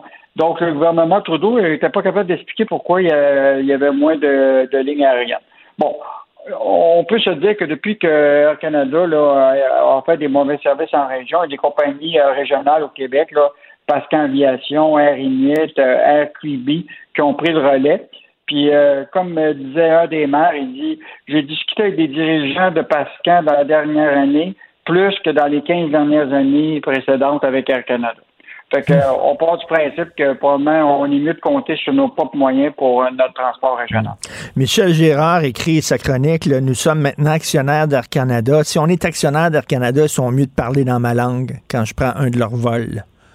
Oui, mais moi je pense que ça va être important. Puis l'autre affaire, c'est si on est euh, on est aussi euh, actionnaire, on va s'assurer que le patron euh, ou le PDG que, qui dit qu'il y aura juste un million, là, qu'il va avoir juste un million. Parce que Sylvain Larocque, ce matin, a posé quelques questions. Là, et là, on s'est aperçu que finalement, là, le fameux 1 million là, par année, qui va être euh, le, le maximum qui peut, ne comprend pas la portion qui leur est versée pour leur euh, caisse de retraite. Alors, je veux juste te rappeler que le, le, le PD, l'ex-PDG, Caroline Ravenescu, là, on y avait versé pour à peu près euh, autour de 1 million pour son fonds de retraite. Puis le nouveau PDG, qui était chef de la direction financière, lui, s'est versé 550 000 donc un demi-million pour sa retraite. Et ça, c'était pas dans le deal qui était annoncé hier. Donc, la réalité, là, c'est que ils vont probablement avoir plus qu'un million. Ah oui. Bah ouais. Puis là, il va falloir surveiller tout ça, là, euh, euh, tu sais, parce que tu sais comment c'est des, des- plein de détails, des options d'achat, qui reçoit tant, etc. Donc, ça va prendre, évidemment, euh, des journalistes, des comptables pour, pour surveiller ça, parce que c'est peut-être pas le conseil d'administration d'Air Canada qui, est- qui va, qui va surveiller ça. Parce que, tu sais, quand tu gagnes 4 millions déjà, comme chef, des, puis là, tu deviens PDG, puis on dit tu vas faire un million, là. Mettons que peut-être le, matin, ça va être plus difficile de se lever. Ben oui, mais c'est pour ça que vous dites un PDG arabais, mais avec des guillemets, là. Arabais, avec des gros guillemets, ouais. là. On verra. Puis écoute, en terminant, on se croise les doigts qu'il n'y ait pas de conflit de travail dans le port de Montréal, là. Ça serait le bout, ça. c'est, euh, ça, c'est vraiment inquiétant. Ben, tu as vu on- ce qu'on a écrit euh, samedi, là. Déjà, là, euh, les ports extérieurs de Montréal, la croissance est, est énorme. Puis ici, là, on perd entre 6 et 11 des, des- du trafic de conteneurs. Là. Fait qu'il y a probablement déjà là, des, des compagnies qui ont commencé à dire là, si ça, ça s'en vient, je suis mieux déjà de prévoir d'autres ports, Ben etc. oui. là. Donc, euh, écoute, ben, bon, rappelle-toi là, que les, les conflits avec le port, qu'il y a toujours un, un, un drame là, qui se passe tout le temps, puis ça finit par se régler. Est-ce que mais là, ça fait quand même plus que plus qu'un an qui négocie. Là, fait que je sais pas comment ça va tourner ça, mais je pense que tout le monde va devoir. euh, Mais euh, rappelle-toi, hein, les, les débardeurs, là, avec les gros bois, c'était un peu fini. Maintenant, là, c'est tellement technologique. là. Ben oui. Tout, tu sais, c'est, c'est plus quelqu'un, c'est pas papaye qui lève le, le conteneur. Non, non. On est loin, on, on est loin du film là, avec Marlon Brando sur les quais, on the waterfront dans les années 50. Là. Oui, On est- non, on est loin. On est loin On de est ça. loin de ça. Merci Ouais. beaucoup Yves Daou. Continuez euh, la gang, euh, votre bonne job à Section Argent. Salut. Salut, à demain. Pendant que votre attention est centrée sur vos urgences du matin, vos réunions d'affaires du midi, votre retour à la maison ou votre emploi du soir, celle de Desjardins Entreprises est centrée sur plus de 400 000 entreprises à toute heure du jour. Grâce à notre connaissance des secteurs d'activité et à notre accompagnement spécialisé, nous aidons les entrepreneurs à relever chaque défi pour qu'ils puissent rester centrés sur ce qui compte, le développement de leur entreprise. Martineau, il n'y a pas le temps pour la controverse. Il a jamais coulé l'eau sous les ponts. C'est lui qui la verse. Vous écoutez Martineau. Cube, Cube Radio. Alors, ben, je suis très content de voir Yasmine Abdel Fadel en personne. Elle est venue me visiter en studio. Nous autres, on n'est pas sorteux ici. Là. C'est rare qu'on ait de la visite maintenant avec la pandémie. Tu sais, quand tu parles à quelqu'un, tu parles à quelqu'un puis tu l'as jamais vu. Là. Et là, on se voit pour la première fois. C'est très le fun. Bonjour Yasmine. Ça va bien, Richard? Ça va très bien. Euh, ne, ne craignez rien. Elle est derrière un paravent en plexiglas. Il y a le 2 mètres de respecter. Elle avait son masque quand elle est rentrée dans le studio. Bon, on fait très attention. Mais j'ai appris, tu me dis que tu demeures sur la rive sud de Montréal.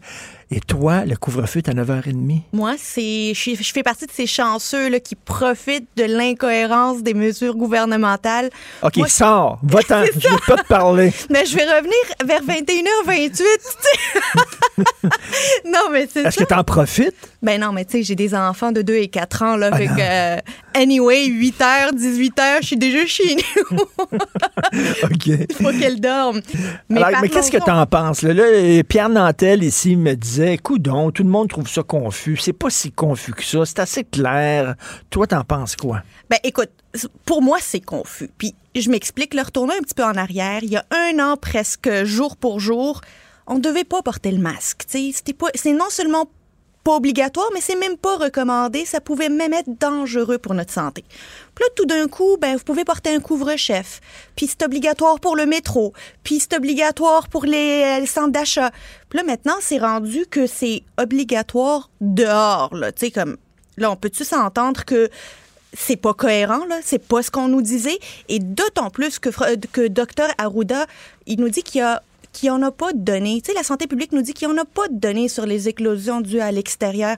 Alors, comment on peut justifier ça? Comment on peut nous expliquer l'importance de ça? Ben c'est ça. Ça, c'est Véronique Prince, qui était avant euh, à TVA Nouvelle, qui est maintenant à Radio-Canada, puis qui disait, bon, elle, elle a sorti d'ailleurs, ça c'était très intéressant, elle a parlé des résultats d'une étude qui a été faite en Irlande, faite en Irlande le 24 mars, donc c'est récent, là. Puis il y a 0,1 des 232 000 cas de COVID qui ont été contractés à l'extérieur. Donc, il y a très peu de cas à l'extérieur en Irlande. Et elle disait, euh, euh, comment ça se fait vous imposez le masque? Est-ce que vous êtes euh, basé sur des avis euh, Ben, scientifiques? L'Institut euh, national de santé publique, euh, tout le monde s'entend pour dire qu'il n'y a pas d'études probantes disant que le port du masque à l'extérieur est justifié. Euh, il faut qu'on s'entende bien, là. Porter un masque, que ce soit à l'intérieur ou à l'extérieur, c'est une bonne chose, c'est une mesure préventive. Mais qu'on nous dise pas qu'aujourd'hui, là, c'est important, puis ça va, on va courir un risque important si on porte pas de masque à l'extérieur, euh, c'est pas vrai, là. Tu sais, comme, il y a pas de données là-dessus. Puis, ce qui m'amène à, à- à me dire, c'est, c'est un petit peu décourageant parce que on nous dit de, on parle des deux côtés de la bouche. D'un côté, on nous dit, ça va bien, 2 millions de Québécois sont vaccinés, le 24 juin, on devrait voir la lumière. Mais au fur et à mesure des points de presse, des sorties publiques tant de la santé publique que du premier ministre, on resserre un petit peu plus la vis. Puis là, on l'a resserré avec le port du masque à l'extérieur. Puis le premier ministre, il a dit qu'il était même pas au courant de ça quand ils l'ont mis dans un communiqué de presse suite à son Oui, ça c'était bizarre. Ça c'était bizarre. Eux autres vont dire, bien sûr, la situation change parce que le virus évolue, il y a les variants. On n'avait pas prévu le variant, puis le variant, il est plus agressif, etc. Il est plus contagieux, donc on est obligé de serrer la vis. Ben, je veux bien qu'on serre la vis tant qu'on le justifie, qu'on l'explique. Alors, les Québécois sont du monde intelligent. Si on leur dit A plus B égale C, il y a des études qui démontrent qu'il y a de la, des, euh, de la contamination à l'extérieur, donc il faut porter un masque. Tu n'auras pas besoin de les convaincre, les Québécois, pour qu'ils portent un masque.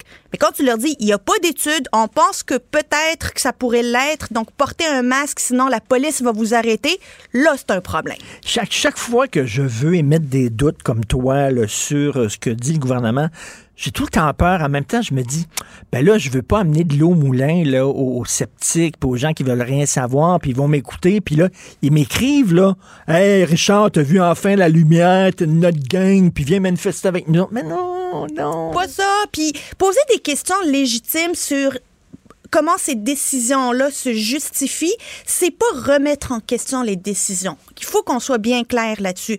On veut comprendre les décisions pour mieux les appliquer. On n'est pas en train de dire que c'est pas des bonnes décisions. Euh, le- le- on n'est pas des complotistes quand on pose des questions légitimes au, à la santé publique, au premier ministre. Puis d'ailleurs, hier, Joël Arsenault, député des îles de la Madeleine du Parti québécois et euh, critique en matière de santé, a déposé une motion demandant à ce que le gouvernement et la santé publique fassent preuve de plus de transparence dans les données, expliquent les décisions qu'ils nous avancent et que la santé publique et le premier ministre tiennent des points de presse séparés. C'est ça, j'en parlais tantôt avec Pascal Bérubé, puis je pense qu'on était assez d'accord. Je me suis obstiné hier à, à 5 heures, hier, avec Mario Dumont, qui dit Arrêtez avec vos études. Il n'y a pas d'études qui existent pour dire oui, je l'ai pogné à l'extérieur, non, je l'ai pogné en dedans. On peut pas faire ce genre d'études-là. là. C'est ça qu'il dit. Il dit ce qu'il faut prendre, il faut tenir compte que le variant, tous les experts le disent, il y a un consensus, il est plus dangereux, il est plus agressif. Il faut faire attention. Oui, mais là, l'été s'en vient. Euh, notre seule porte de salut, là, c'est être à l'extérieur puis pouvoir faire des activités à l'extérieur. Fait qu'avant de nous rajouter une couche de restrictions sur les activités extérieures, le gouvernement, tant politiquement que dans le fond, devrait faire très attention dans les explications qu'il devra donner. Tu as deux enfants, toi? Là, ils sont tout jeunes encore, deux et quatre ans. Mais tu sais, euh, quand, pour. Pour pour qu'ils- si tu veux leur faire respecter des règles, il faut que tu leur expliques. Ben exactement. Mais moi, on leur a expliqué, moi et mon mari, euh, le virus puis l'importance de porter un masque. Puis quand on va dans un centre d'achat, elles ont beau avoir 2 et 4 ans, elles portent leur masque parce qu'elles savent qu'il y a un virus qui court. Je peux pas leur dire qu'on- quand on va prendre une marche à l'extérieur, il faut qu'elles portent un masque. Elles vont pas comprendre. C'est pas ça qu'on leur a expliqué. Et pour jeunes mamans, bon, ils sont pas encore à l'école, mais qu'est-ce que tu en penses de la grève des étudiants? Je m'obstinais hier avec un ami étudiant là, qui était pas d'accord avec moi. Moi, je dis, tabarnak, je dois vous tirer dans le pied. Vous mettez pas les, vous mettez pas la population de votre bord. Puis on s'est obstiné. T'en penses quoi? Parle de la grève des enseignants. Des, Oui, euh, des ben, enseignants, pardon, oui. c'est en fait euh, le gouvernement a énormément monté les attentes en campagne électorale. On se rappelle là, il avait monté une, il avait promis une augmentation salariale pour les nouveaux enseignants, les garderies, les euh, les, euh, les maternelles 4 ans, les mentors, la baisse des rations en classe. Les, les attentes étaient élevées. Faut dire qu'il y avait un surplus que les libéraux avaient laissé qui permettait de faire toutes sortes de nouvelles initiatives. Là, on sait que les tables de négociation avancent. Euh, là, je pense que ce qu'ils font aujourd'hui, les syndicats, c'est c'est une question de politique interne, démontrer à leurs membres, regardez, nous, là, on est capable d'aller très loin Hmm. pour aller tirer des avantages pour vous aux tables de négociation. Une mini-grève qu'ils ont fait. C'est c'est un- c'est une mesure de, de pression. là. C'est pas vraiment une grève. C'est symbolique, commences à selon 9h30. Exactement. C'est ça, ils ont commencé à 9h30, mais c'est rien pour montrer. Regardez, on est là, puis on est prêt à faire la grève. On a le mandat. Est-ce que tu penses, Yasmine, que les, les, la population est de leur bord? Ben, la population est très sensible à la réalité des enseignants, encore plus pendant la pandémie. Tu sais, les enseignants, on sait, ils ont dû retourner en classe avec des masques, des, des euh, plexiglas, être, être en contact avec des jeunes qu'on sait maintenant plus contagieux pour avec le nouveau variant. Fait qu'ils sont eux aussi au front. Et je pense que la population, cette fois, ils sont avec eux. Tu parlais des consignes, là, tu sais, OK, portez le masque. Pouvez-vous commencer par mettre des ventilateurs dans les écoles? Maudit bordel, c'est là les nids d'éclosion, c'est là les foyers d'éclosion. Mettez des ventilateurs dans les écoles, puis après ça, on portera le masque dehors. Ah, C'est encore là une confusion Ben dans les mesures gouverne- gouvernementales. On, on refuse, pas juste qu'on ne veut pas le faire, c'est qu'on refuse même les initiatives citoyennes pour mettre des ventilateurs puis des, euh, des, euh, des, des assainisseurs d'air dans les écoles. Yasmine, c'était moins corsé qu'hier quand même, mais on a croisé le fan, c'était le fun. C'était le fun! C'était cool. plus souvent. Ça va recommencer, ça. on va chicaner à un moment donné encore. Je suis prête. Oh, merci beaucoup, Yasmine Abdel-Fadel. Merci. Salut. Merci, Richard. Martineau, il n'y a pas le temps pour la controverse. Il a jamais coulé l'eau sous les ponts. C'est lui qui la verse. Vous écoutez Martineau. Cube, Cube Radio.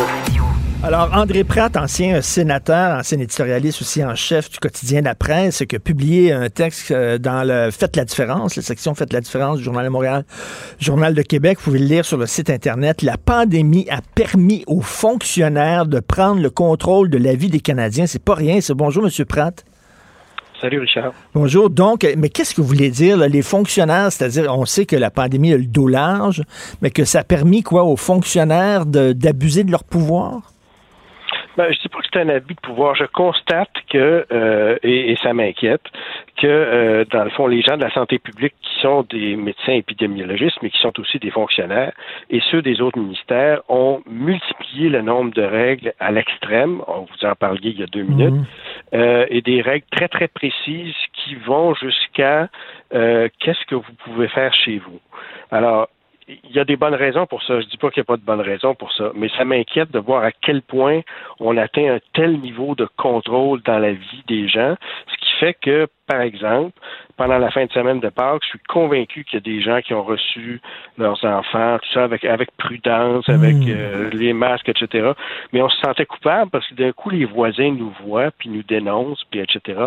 Alors, ce climat-là m'inquiète beaucoup, honnêtement. Bien que je comprenne très bien et que moi-même, je respecte toutes les mesures que le docteur Arruda puis le premier ministre Legault euh, nous, nous imposent quotidiennement. Mais est-ce qu'on va vous voir dans la rue en train de crier liberté? Non, non, pas du tout, non. Premièrement, ce genre de, de, de manifestation-là qui vire tout croche qui, qui nuit, qui nuit au petit commerce qui euh, en arrache déjà beaucoup, là, je c'est pas du tout. euh, Non, mais ça m'inquiète quand même. Ce qui, c'est que c'est une tendance normale des bureaucraties, on le voit souvent. On impose des règles. Quand on voit que les règles ne suffisent pas à régler le problème qu'on essaie de régler, on ajoute une autre couche de règles, puis on ajoute une autre couche, puis à un moment donné, on tombe dans l'incohérence parce que ça devient beaucoup trop tatillon. Là. Et là, quand on, on est rendu à dire, bon, ben là, tu portes le masque à l'extérieur, puis si tu es en couple, mais que la personne ne vit pas avec toi, mais là, il faut aussi que tu portes un masque, même si tu es rendu à l'intérieur, tu n'as plus besoin de porter un masque.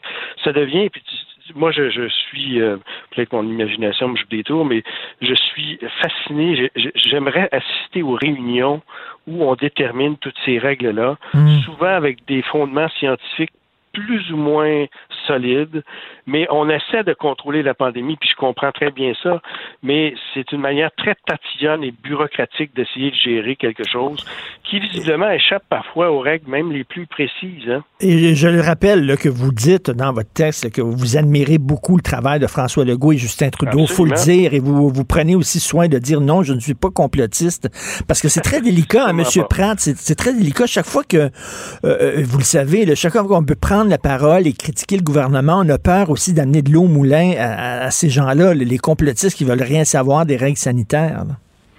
Oui, mais alors, c'est un des éléments qui m'inquiète.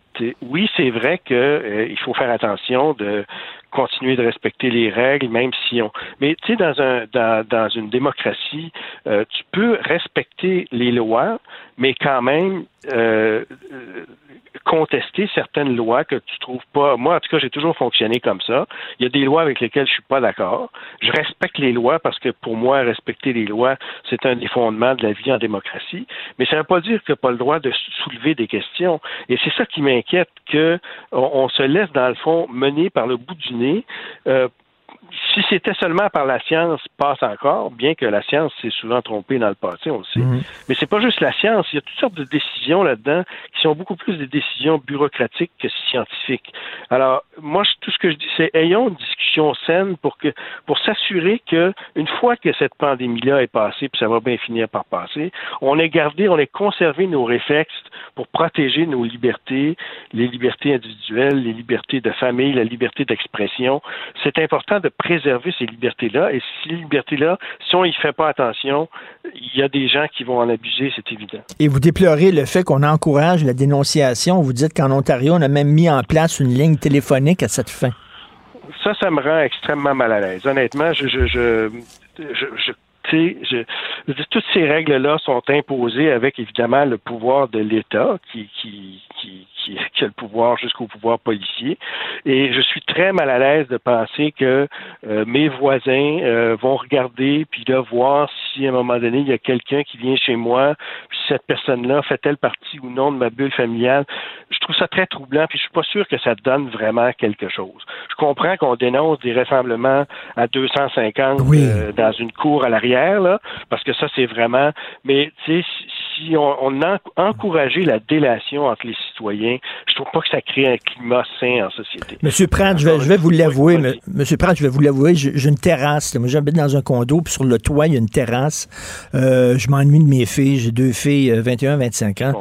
Elles sont venues souper à la maison, pas ensemble, mais il y en a une qui est venue euh, dîner, en fait. Euh, elle est venue, elle avait le masque, elle est rentrée tout de suite, elle est allée en haut, euh, à l'extérieur, elle était à un bout de la table, j'étais à l'autre bout. On a fait ça dans toutes les règles possibles. Mais on avait, on avait peur qu'il y ait des voisins qui se toulent, effectivement. Là. Dire, non, mais Alors, il y a, une- y a une hypo- qui ont fait ça dans les fins de- à la fin de semaine de Pâques, tu sais, parce qu'à un moment donné, ça prend des soupapes, tu sais, alors, et puis ça fait assez longtemps que ça dure, donc les gens, euh, c'est un peu ça qui m'agace, c'est que d'une certaine façon, quand on est rendu à des règles si tatillonnes, on infantilise les gens, c'est-à-dire qu'on leur, on, on, on- prend pour acquis que les gens ne sont pas responsables. Je pense que les trois principales mesures qui, depuis le début, nous sont euh, exposées, se laver les mains, se tenir à deux mètres, porter un, un masque, euh, ces règles-là, les gens les respectent très, très bien. tu sais. Et, mais évidemment, quand on est rendu à faire des règles extrêmement complexes qui disent, ben là, dehors, tu peux avoir un rassemblement en, en cercle de huit personnes, en autant que tout le monde soit à deux mètres, puis ça devient vraiment compliqué, puis on se demande qu'est-ce qu'on qu'est-ce qu'on cherche à faire exactement là? C'est d'établir des règles pour éviter toute contagion, toute infection. Ça me paraît un peu déraisonnable. Et Mais me- me- encore une fois, je vais les respecter. Monsieur Pratt, lorsque vous étiez euh, éditorialiste en chef, euh, je, vous, je vous lisais régulièrement, bien sûr, euh, des fois d'accord, des fois pas d'accord, mais toujours avec intérêt. Mais je, je n'avais pas remarqué ça chez vous, cette, cette prudence face à une, euh, une omniprésence de l'État. Est-ce que c'est nouveau, ça? Non, j'ai- comme vous, j'ai écrit bien des choses dans ma vie sur toutes sortes de sujets, mais non, euh, j'ai toujours été un passionné de la liberté, des libertés individuelles euh, et des libertés d'expression. Euh, mais bon, c'est pas nécessairement un sujet sur lequel j'ai beaucoup écrit. Je suis pas contre l'État, au contraire, je pense que l'État a un rôle absolument essentiel à jouer, puis on le voit dans la pandémie. Mais en même temps, je suis euh, euh, inquiet chaque fois que l'État exagère, chaque fois que les bureaucraties exagèrent. D'ailleurs, il n'y a pas seulement les bureaucraties étatiques qui exagèrent, mais il y a des bureaucraties privées aussi. Alors, je trouve qu'il faut être prudent, puis je trouve que la santé démocratique de- de- d'un pays ou d'une province ou d'une société tient au fait que les gens puissent s'exprimer et discuter de ces choses-là sans se faire accuser de tous les mots. Je suis un peu mal à l'aise de, vous parler ce matin parce que je sais qu'il y a plein de gens qui vont dire bon, on sait bien, là, il encourage le, le, le- le- Ouais. le non-respect des règles, puis la pandémie, puis tout ça. Puis là, ils vont dire, là, mais Monsieur Pratt, ils vont dire, coudon, il est-tu rendu un fan de Maxime Bernier puis d'Éric Duhem? Ben, c'est ça. Mais alors, c'est difficile d'avoir des points de vue nuancés sur ces questions-là, mais c'est essentiel pour avoir une discussion. Il faut avoir une discussion. Ça se peut pas que le gouvernement, qu'un gouvernement arrive à imposer toutes sortes de règles sur la vie des gens et que ça soit pas ouvert à discussion. Il faut qu'on qu'on puisse avoir ces discussions-là sans, sans faire de procès d'intention. Et c'est ça que j'essaie de, de faire un petit peu dans mon texte de, de ce matin. Ben, c'est un très bon texte. C'est vraiment, et comme vous le dites, là, c'est- c'est- on a le droit de poser ces questions-là. Et c'est un texte aussi qui est, qui est subtil. là. Vous tombez pas dans la liberté avec 3A. Donc, euh, je- je- j'encourage vraiment les, les- les gens à vous lire. La pandémie a permis aux fonctionnaires de prendre le contrôle de la vie des Canadiens. Et là, allez voir vos, vos messages Facebook. Vous allez avoir des, des- mauvais amis. Il y a des gens qui vont vouloir être amis avec vous, puis ça vous tente pas nécessairement de les avoir dans votre gang. Ben c'est ça, mais c'est toujours, enfin, c'est toujours comme ça. hein, quand on écrit des, des- des choses, comme vous savez, sans doute très bien, n'est-ce pas? Tout à Alors, fait. De pas trop lire ça. Mais en tout cas, merci de l'invitation. Merci beaucoup, M. André Pratt. Merci, bonne journée. Pendant que votre attention est centrée sur vos urgences du matin, vos réunions d'affaires du midi, votre retour à la maison ou votre emploi du soir, celle de Desjardins Entreprises est centrée sur plus de 400 000 entreprises à toute heure du jour. Grâce à notre connaissance des secteurs d'activité et à notre accompagnement spécialisé, nous aidons les entrepreneurs à relever chaque défi pour qu'ils puissent rester centrés sur ce qui compte, le développement de leur entreprise.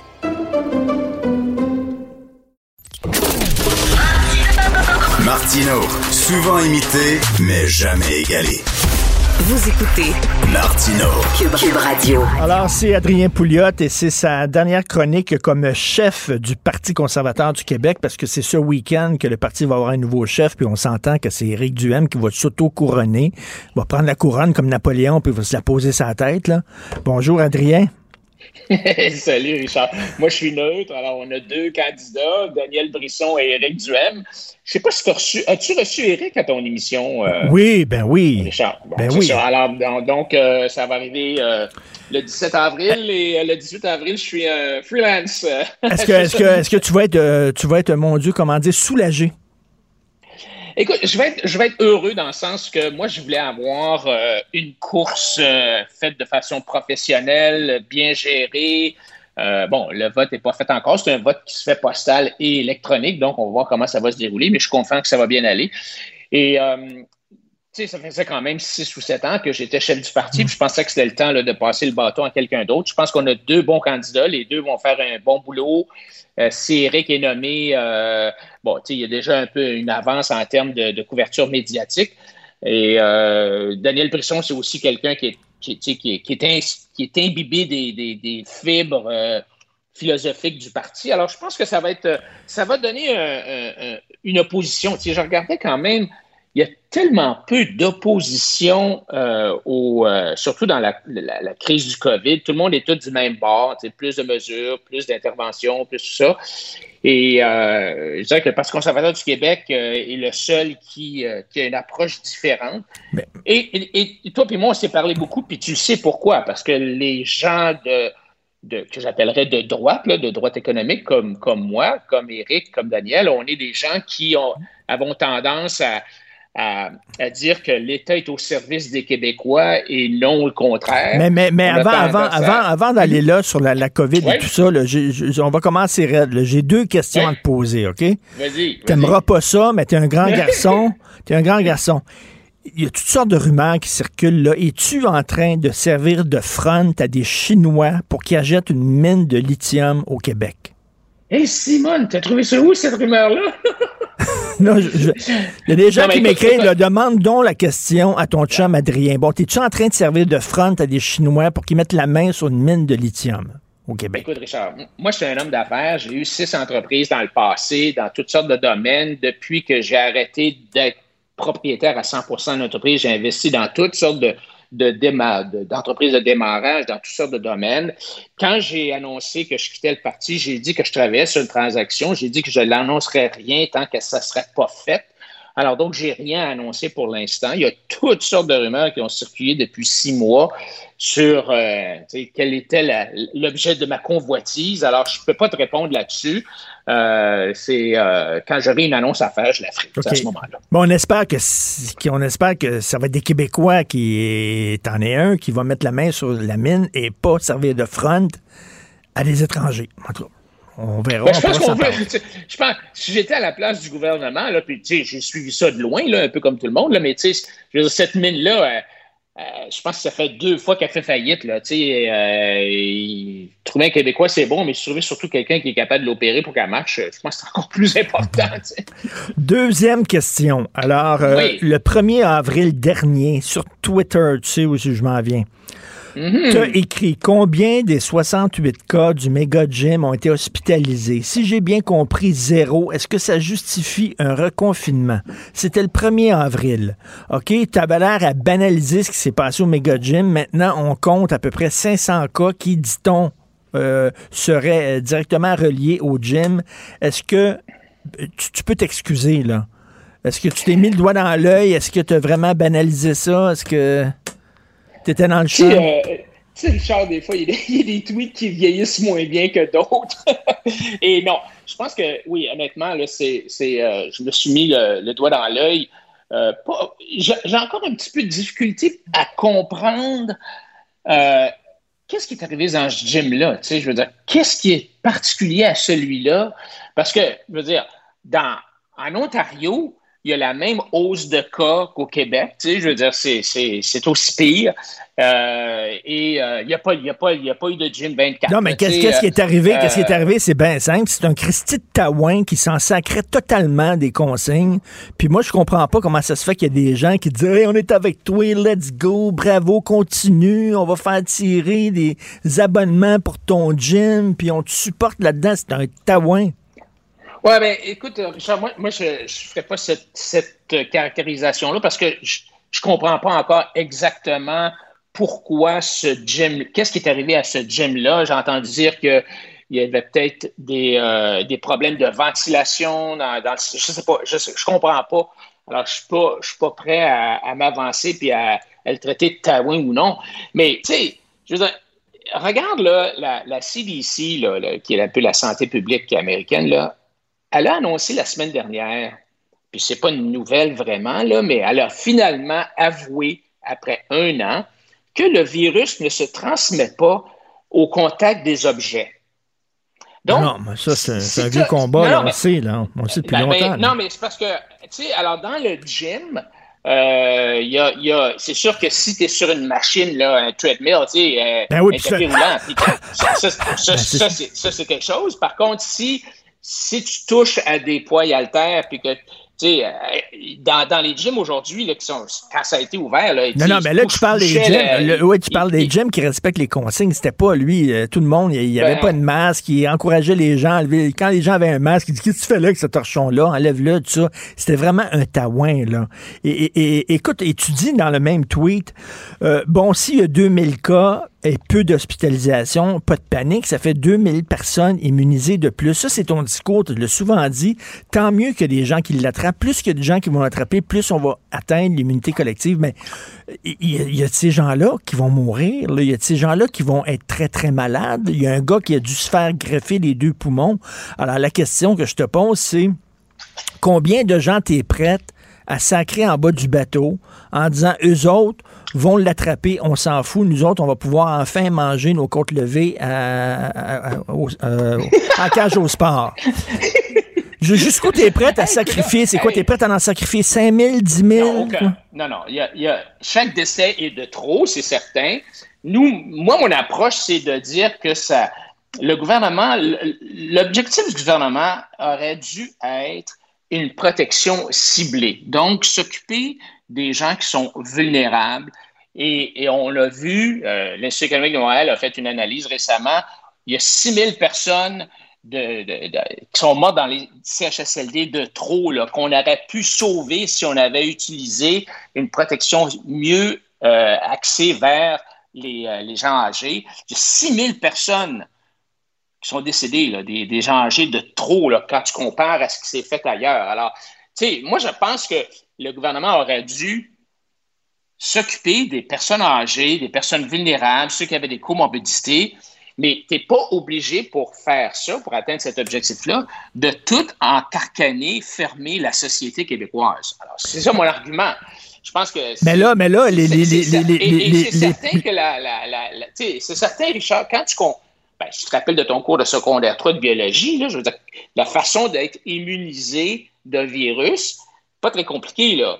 Au ballon, tu le pognes, ton corps Oui, se défend, mais- bâtit les anticorps, puis devient immunisé. Adrien, Adrien, Adrien, je- tous les jours, je parle, tous les jours, je parle à des vaccin. experts, tous les jours, je parle à des experts qui ont passé 20 ans là-dedans. Quand ils t'entendent que ça prend seulement un cours de biologie secondaire 3 pour comprendre la pandémie, ces gens-là sont Non, collés au plafond, Euh, sont collés au plafond. C'est pas ça que J'ai pas dit que ça prenait un cours de secondaire pour comprendre la pandémie. Ce que je te dis, c'est que le principe de l'immunité, de l'immunisation contre un virus, il n'y a rien de nouveau là-dedans.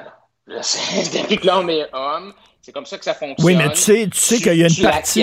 Mais tu sais qu'il y a une partie de ces gens-là qui vont se ramasser à l'hôpital. C'est Oui. ça, là. Non, non, puis c'est sûr, puis c'est, comme je te dis tantôt, chaque décès, c'est un décès de trop.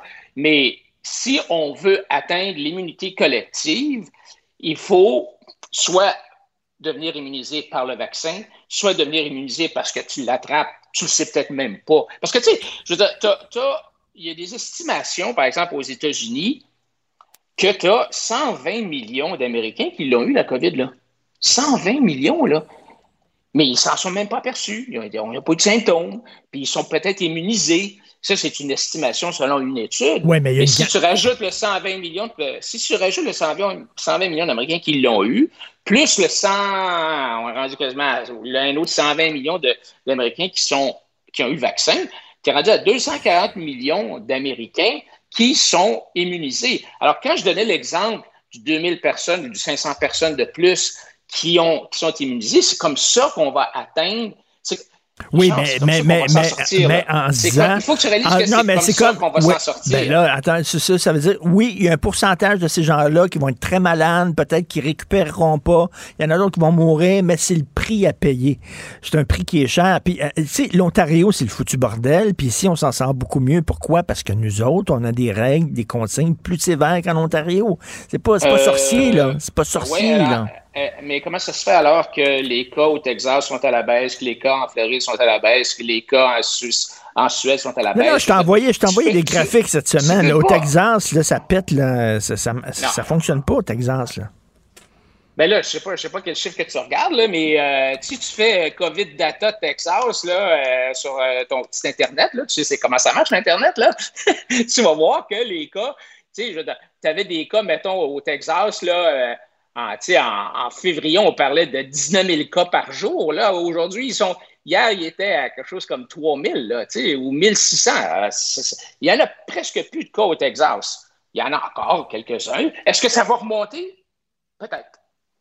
Mais, mais ce que je te dis, c'est qu'il n'y a pas de preuve, que- il n'y a pas de lien entre pourquoi est-ce qu'au Québec et en Ontario, ça augmente tant, alors qu'en Floride puis au Texas, qui sont déconfinés, pourquoi est-ce qu'il n'y a pas d'augmentation de cas? Je ne sais pas. Je pas pose, te- réponse, je te euh. pose une autre question. Là. On sait qu'en Inde, c'est le foutu bordel, puis au Brésil, c'est le foutu bordel. Il y a des variants qui apparaissent qu'on n'avait jamais vus, qui sont très bons. Est-ce qu'on devrait fermer les frontières ou interdire des vols en provenance de certains pays? Écoute, moi, moi je, je pense que si tu regardes la situation au Canada, il y a quel est le pourcentage de cas au Canada qui vient, qui est causé par des gens qui reviennent de Punta Cana ou de Floride ou euh, de Californie? C'est combien? C'est comme, c'est 1 C'est rien. Alors, tu sais, je regarde l'interdiction de vol actuellement où... euh, Non, non, mais je te parle de ben, l'Inde, l'Inde, et le Brésil où on a perdu le contrôle. Là.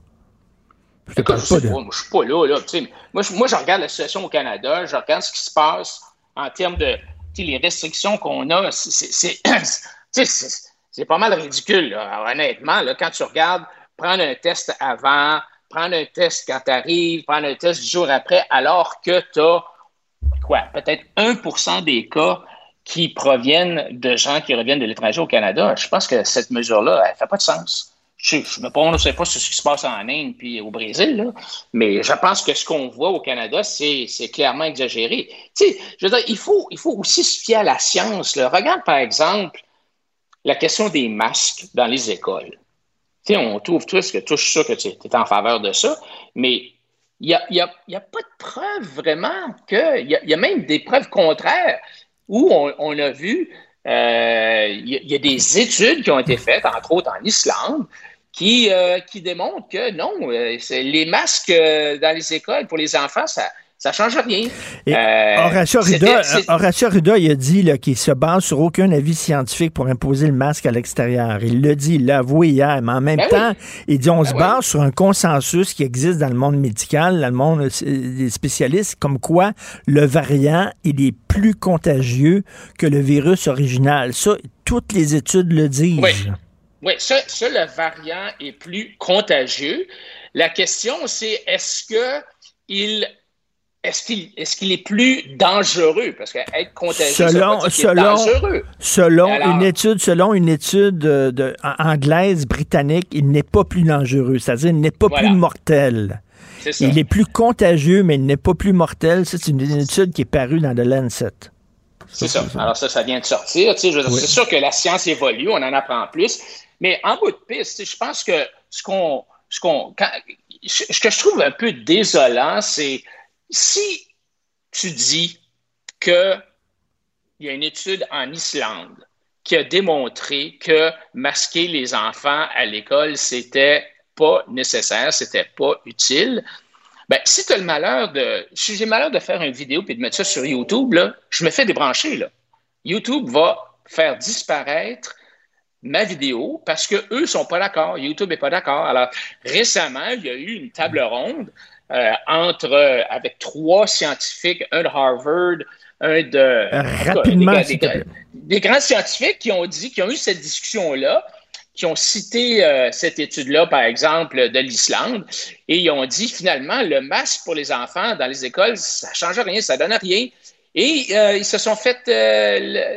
YouTube a enlevé le, le- le- la vidéo. Alors, moi, moi, je trouve que on est dans une, un, un- une- un dogme sanitaire qui est pas sain. C'est- Il y a une attaque à la démocratie. Je comprends. Et André, à Pratt, démocratie. André Pratt vient de dire la même chose. Et Dieu sait qu'André Pratt, c'est pas, c'est pas un libertarien, mais il vient de dire la même chose tantôt. Et écoute, en terminant, euh, quand tu vas être prêt à sortir puis à parler de, de la mine de lithium, euh, tu vas faire ça sur nos ondes, bien sûr.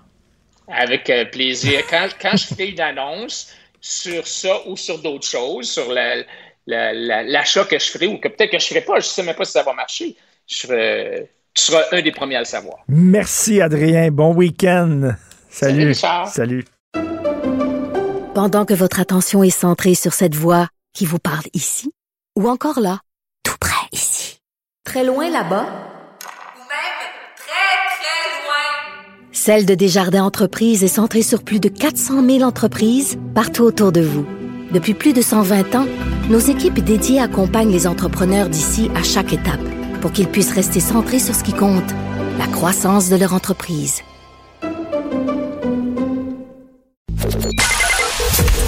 Joignez-vous à la discussion. Appelez ou textez le 187 Cube Radio 1877 827 2346. Le, le commentaire de Mathieu Boccoté, dépensé pas comme les autres. Mon cher Mathieu, je vais, je vais soulager tes craintes parce que je sais comme moi que tu es inquiet du sort des Ouïghours, euh, ces musulmans en Chine qu'on a parqués dans des camps de concentration. Or, hier, il y avait l'ambassadeur euh, euh, chinois au Canada qui était au CORIM, le Conseil des relations internationales de Montréal. Euh, il a dit, vous savez, c'est pas des, vous exagérez, c'est pas des camps de concentration, ce sont des écoles. On les envoie là pour qu'ils apprennent le mandarin. Mathieu, t'es soulagé, là? Oui, bon, ben, mais quelle infinie générosité, quelle marque remarquable de générosité de l'État démocratique, libéral et respectueux des droits chinois. Ben oui. Euh, non, il y a quand même, on est quand même devant quelque chose qui relève un peu de la mauvaise blague, qui relève de la provocation surtout, qui relève de cette idée que vous ne vous mêlerez pas de ce que ça passe chez nous, même si on est dans une violation telle des droits humains que plusieurs n'hésitent pas à parler d'un génocide, d'une tentative d'élimination, d'effacement d'un peuple. Bon, alors on voit ça, c'est un espèce de culot, mais c'est le culot qu'autorise la puissance en quelque sorte, et les Occidentaux devant la Chine sont finalement bien plus faibles qu'ils ne le croient, ou à tout moins qu'ils ne le souhaitent, bien plus faibles qu'ils ne le souhaiteraient. Et pendant que le, le- le Chinois a des visées hégémoniques, pendant que Poutine euh, veut retourner en Ukraine, euh, pendant que euh, Erdogan veut ressusciter le Grand Orient, l'Empire ottoman, il y a des gens ici qui disent on n'a pas besoin d'armée. Oui, non, mais ça, c'est le, le, le pacifisme occidental. hein. Il y avait cette formule de Mitterrand à l'époque de l'Union soviétique qui disait les missiles sont à l'est et les pacifistes sont à l'ouest. Bon, eh bien, aujourd'hui, on peut dire de la même manière que la force est ailleurs et la volonté d'accommodement est chez nous. Je pense que c'est la volonté d'accommodement du faible au fort. Et c'est tout le défi pour les démocraties libérales que d'être capable d'être à la fois forte et juste, forte et libre, de ne pas confondre la puissance avec l'écrasement de leurs propres citoyens. C'était le pari des démocraties libérales au XXe siècle. C'est un pari qui était quand même réussi, faut-il l'oublier. J'ai l'impression que, je, redoute en fait, j'en suis pas certain, mais je redoute que cette époque des démocraties libérales capables de se défendre et d'imposer euh, leurs intérêts, d'imposer leur, vision du monde, à tout le moins dans le respect de, euh, sachant qu'il y en a d'autres par ailleurs qui existent, ben, j'ai l'impression que c'est une parenthèse qui est en train de se refermer devant nous. Je veux dire, l'Amérique euh, se, se désagrège sous nos yeux. Euh, L'Europe est incapable de se constituer, mais est assez forte pour paralyser ses nations. Euh, la Russie a une tentation autocratique de plus en plus confessée. La Chine est un empire euh, qui, euh, qui a une, une- manifestement totalitaire et qui n'hésite pas à écraser les populations. Et devant tout cela, nous, nous protestons en disant développement durable et inclusion mondiale. On est un peu impuissant devant tout cela. Écoute, tu veux nous parler de Evian, la compagnie Evian là, qui fait de l'eau, qui est accusée d'islamophobie. C'est quoi ça? Alors, c'est une histoire assez drôle, pour ne pas dire euh, loufoque. En France, publicité hier, Evian dit, on est rendu, je pense, à 16 heures dans la journée, est-ce que vous avez bien bu votre litre d'eau aujourd'hui? Hein? Vous avez bien vu votre litre d'eau? Retweeté. Et là, qu'est-ce qu'on voit? On voit euh, des musulmans, pas les musulmans, mais des musulmans probablement de tendance islamiste, de tendance assez radicale, dire Hey, c'est la première journée du ramadan, comment pouvez-vous oser faire ça d'une manière ou de l'autre? Scandale, scandale, scandale. Eh bien, Evian va s'excuser de sa maladresse en Ben disant qu'il n'avait pas voulu provoquer et ce n'était que maladresse. Ben voyons donc. Alors, autrement dit, ben oui, donc là, il y a eu des comptes parodiques qui, en plus, qui par ailleurs s'étaient moqués d'Evian, mais il y a eu des comptes de, vrais islamistes, des vrais musulmans radicaux. Et là, Evian, dans un geste de capitulation comme on en voit tant, s'est excusé. Et ça, ben, ça a fait la risée en France, ça a fait la risée euh, sur les médias sociaux, mais ça montre aussi ce que veut dire l'esprit de capitulation. Hein? C'est-à-dire, désormais, on comprend qu'il ne sera possible de faire la promotion d'Evian, de l'eau Evian, de- du plaisir de, de manger demain, euh, après-demain, ainsi de suite. Euh, on ne pourra là euh, que dans le respect des normes des plus radicaux, des musulmans qui veulent imposer leurs normes à tous et qui voient quelque chose de scandaleux dans le fait de ne pas respecter les règles du ramadan. S'ils veulent respecter le ramadan, ça les concerne, c'est leur choix. Moi, je, je blâme pas les gens qui décident de faire le ramadan. Mais en échange, Mais- mais- le ramadan mais- ne doit pas devenir la loi de tous. Mais attends minute, la- à travers cette querelle. France, c'est pas une république islamiste. là. Il y a encore des gens qui boivent de l'eau, qui mangent de la viande. Voyons donc. C'est quoi ça? Ben là, il y a eu des réponses assez drôles sur les réseaux sociaux.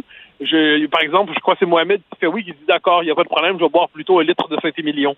Euh, et ainsi de suite. Donc finalement, d'accord, de toute façon, nous ne sommes pas des buveurs d'eau, nous allons plutôt boire généreusement du rouge. C'est permis ça pendant la période? Alors bon, on voit, il y a quand même un esprit de moquerie, c'est l'esprit d'insolence devant tout cela. Mais il n'en demeure pas moins que le réflexe capitulaire déviant dans les circonstances n'est pas un détail. Ça en dit beaucoup sur l'état d'esprit d'entreprises qui ont peur des vagues, qui ont peur de déplaire, qui ont peur de choquer et qui sont prêtes à se coucher devant les minorités extrémistes pour peu qu'elles soient dans l'accusation du monde occidental.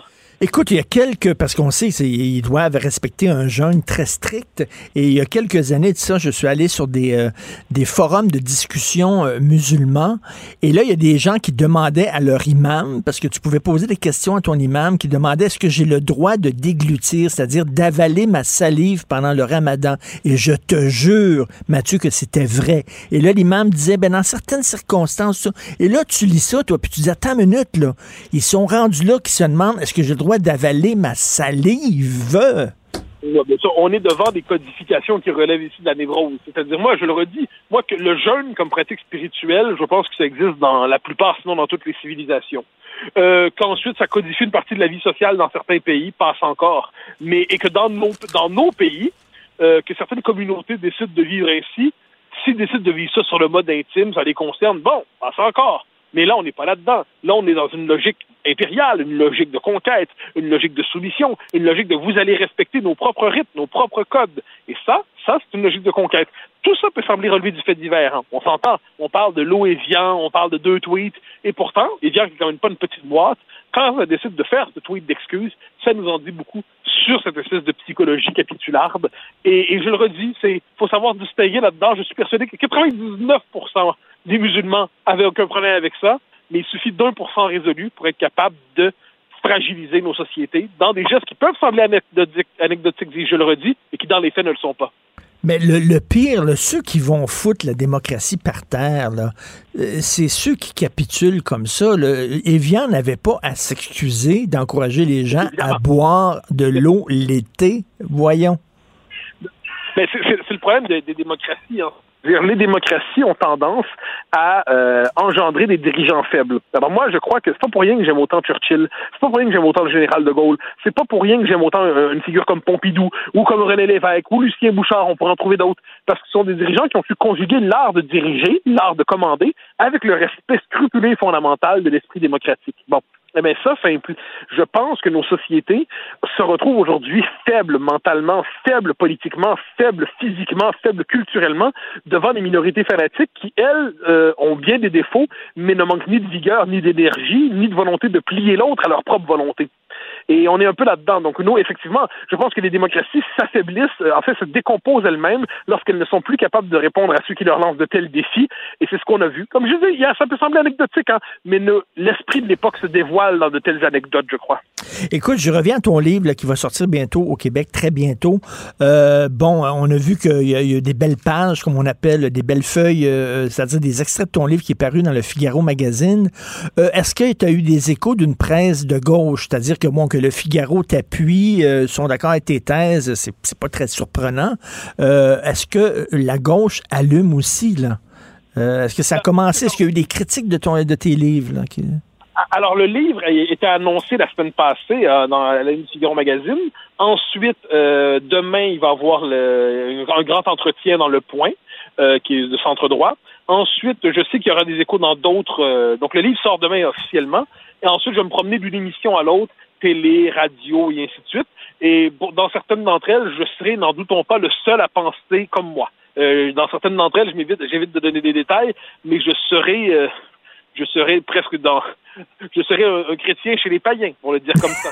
Mais euh, donc non non il y a, il y a de l'intérêt mais dans la presse dite de gauche l'intérêt est surtout sur le mode de, de l'accusation. Il viendra c'est presque inévitable. Mais mais il y a beaucoup de personnes de gauche des personnes de gauche donc des gens qui sont pas marqués qui ont de l'intérêt. Je pense que l'originalité de la France, c'est qu'il y a encore en France une gauche républicaine, une gauche nationale, une gauche qui résiste justement à cette logique racialiste. Et c'est la force de la France que cette gauche républicaine-là, elle est incarnée par des Laurent Bouvet, elle est incarnée euh, par des euh, Gilles Clavreul, elle est incarnée par de, bon, on peut penser en d'autres temps à Chevènement. Il y a une gauche républicaine, je pense que c'est une des forces de la France. Je ne pense pas convaincre les décoloniaux, hein, je ne pense pas convaincre les indigénistes, je ne pense pas convaincre les racialistes, mais la gauche républicaine, elle, je crois, a la capacité de faire alliance avec des éléments plus gaullistes ou plus conservateurs dans cette commune défense de l'esprit de notre civilisation. Ben, je l'espère. Ici, hein, on a vu qu'il y a des gens de gauche qui commencent à allumer. là, Isabelle Haché dans la presse, veut dire euh, euh, euh, Normand Baillargeon, etc. Il y a des gens qui allument. On espère aussi qu'il y a une gauche là-bas euh, qui, qui va pouvoir résister à ces bêtises-là. là. Oui, je crois qu'il y a une complicité là-dessus, une belle complicité des gauches euh, républicaines, comme ça, dans l'espace francophone. Tout ce qu'il faut espérer, c'est que quand la gauche euh, se, se réveille ou décide de se mobiliser, il faut juste espérer qu'ils ne disent pas, mais on veut quand même pas faire affaire avec les méchants du camp d'en face, les méchants conservateurs, parce qu'on veut demeurer de gauche à tout prix. Moi, c'est le seul défi de la gauche quand elle se réveille, c'est de se rendre compte que d'autres étaient réveillés avant elle. Disons ça comme ça. Mais moi, pour reprendre la formule de Parizeau, que le dernier entrée laisse la porte ouverte, s'il vous plaît, je tends la main à ces gens qui nous rejoignent. J'espère, cela dit, qu'ils la saisiront. mais, je pense qu'il y a une possibilité. Que c'est beau, ce que le dernier entrée laisse la porte ouverte. Je ne connaissais pas cette phrase. Elle est magnifique. J'ai très hâte d'avoir ton livre. Je devrais l'avoir dans les prochains jours et on s'en reparlera. Absolument. Merci beaucoup, Mathieu.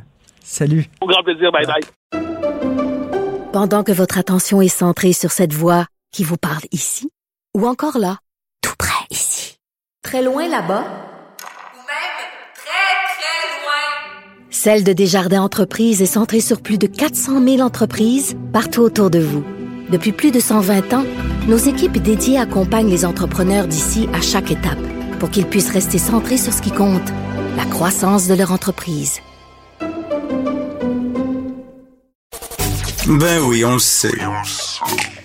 Martineau, ça n'a pas de bon sens comme il est bon. Vous écoutez Martineau. Cube Radio.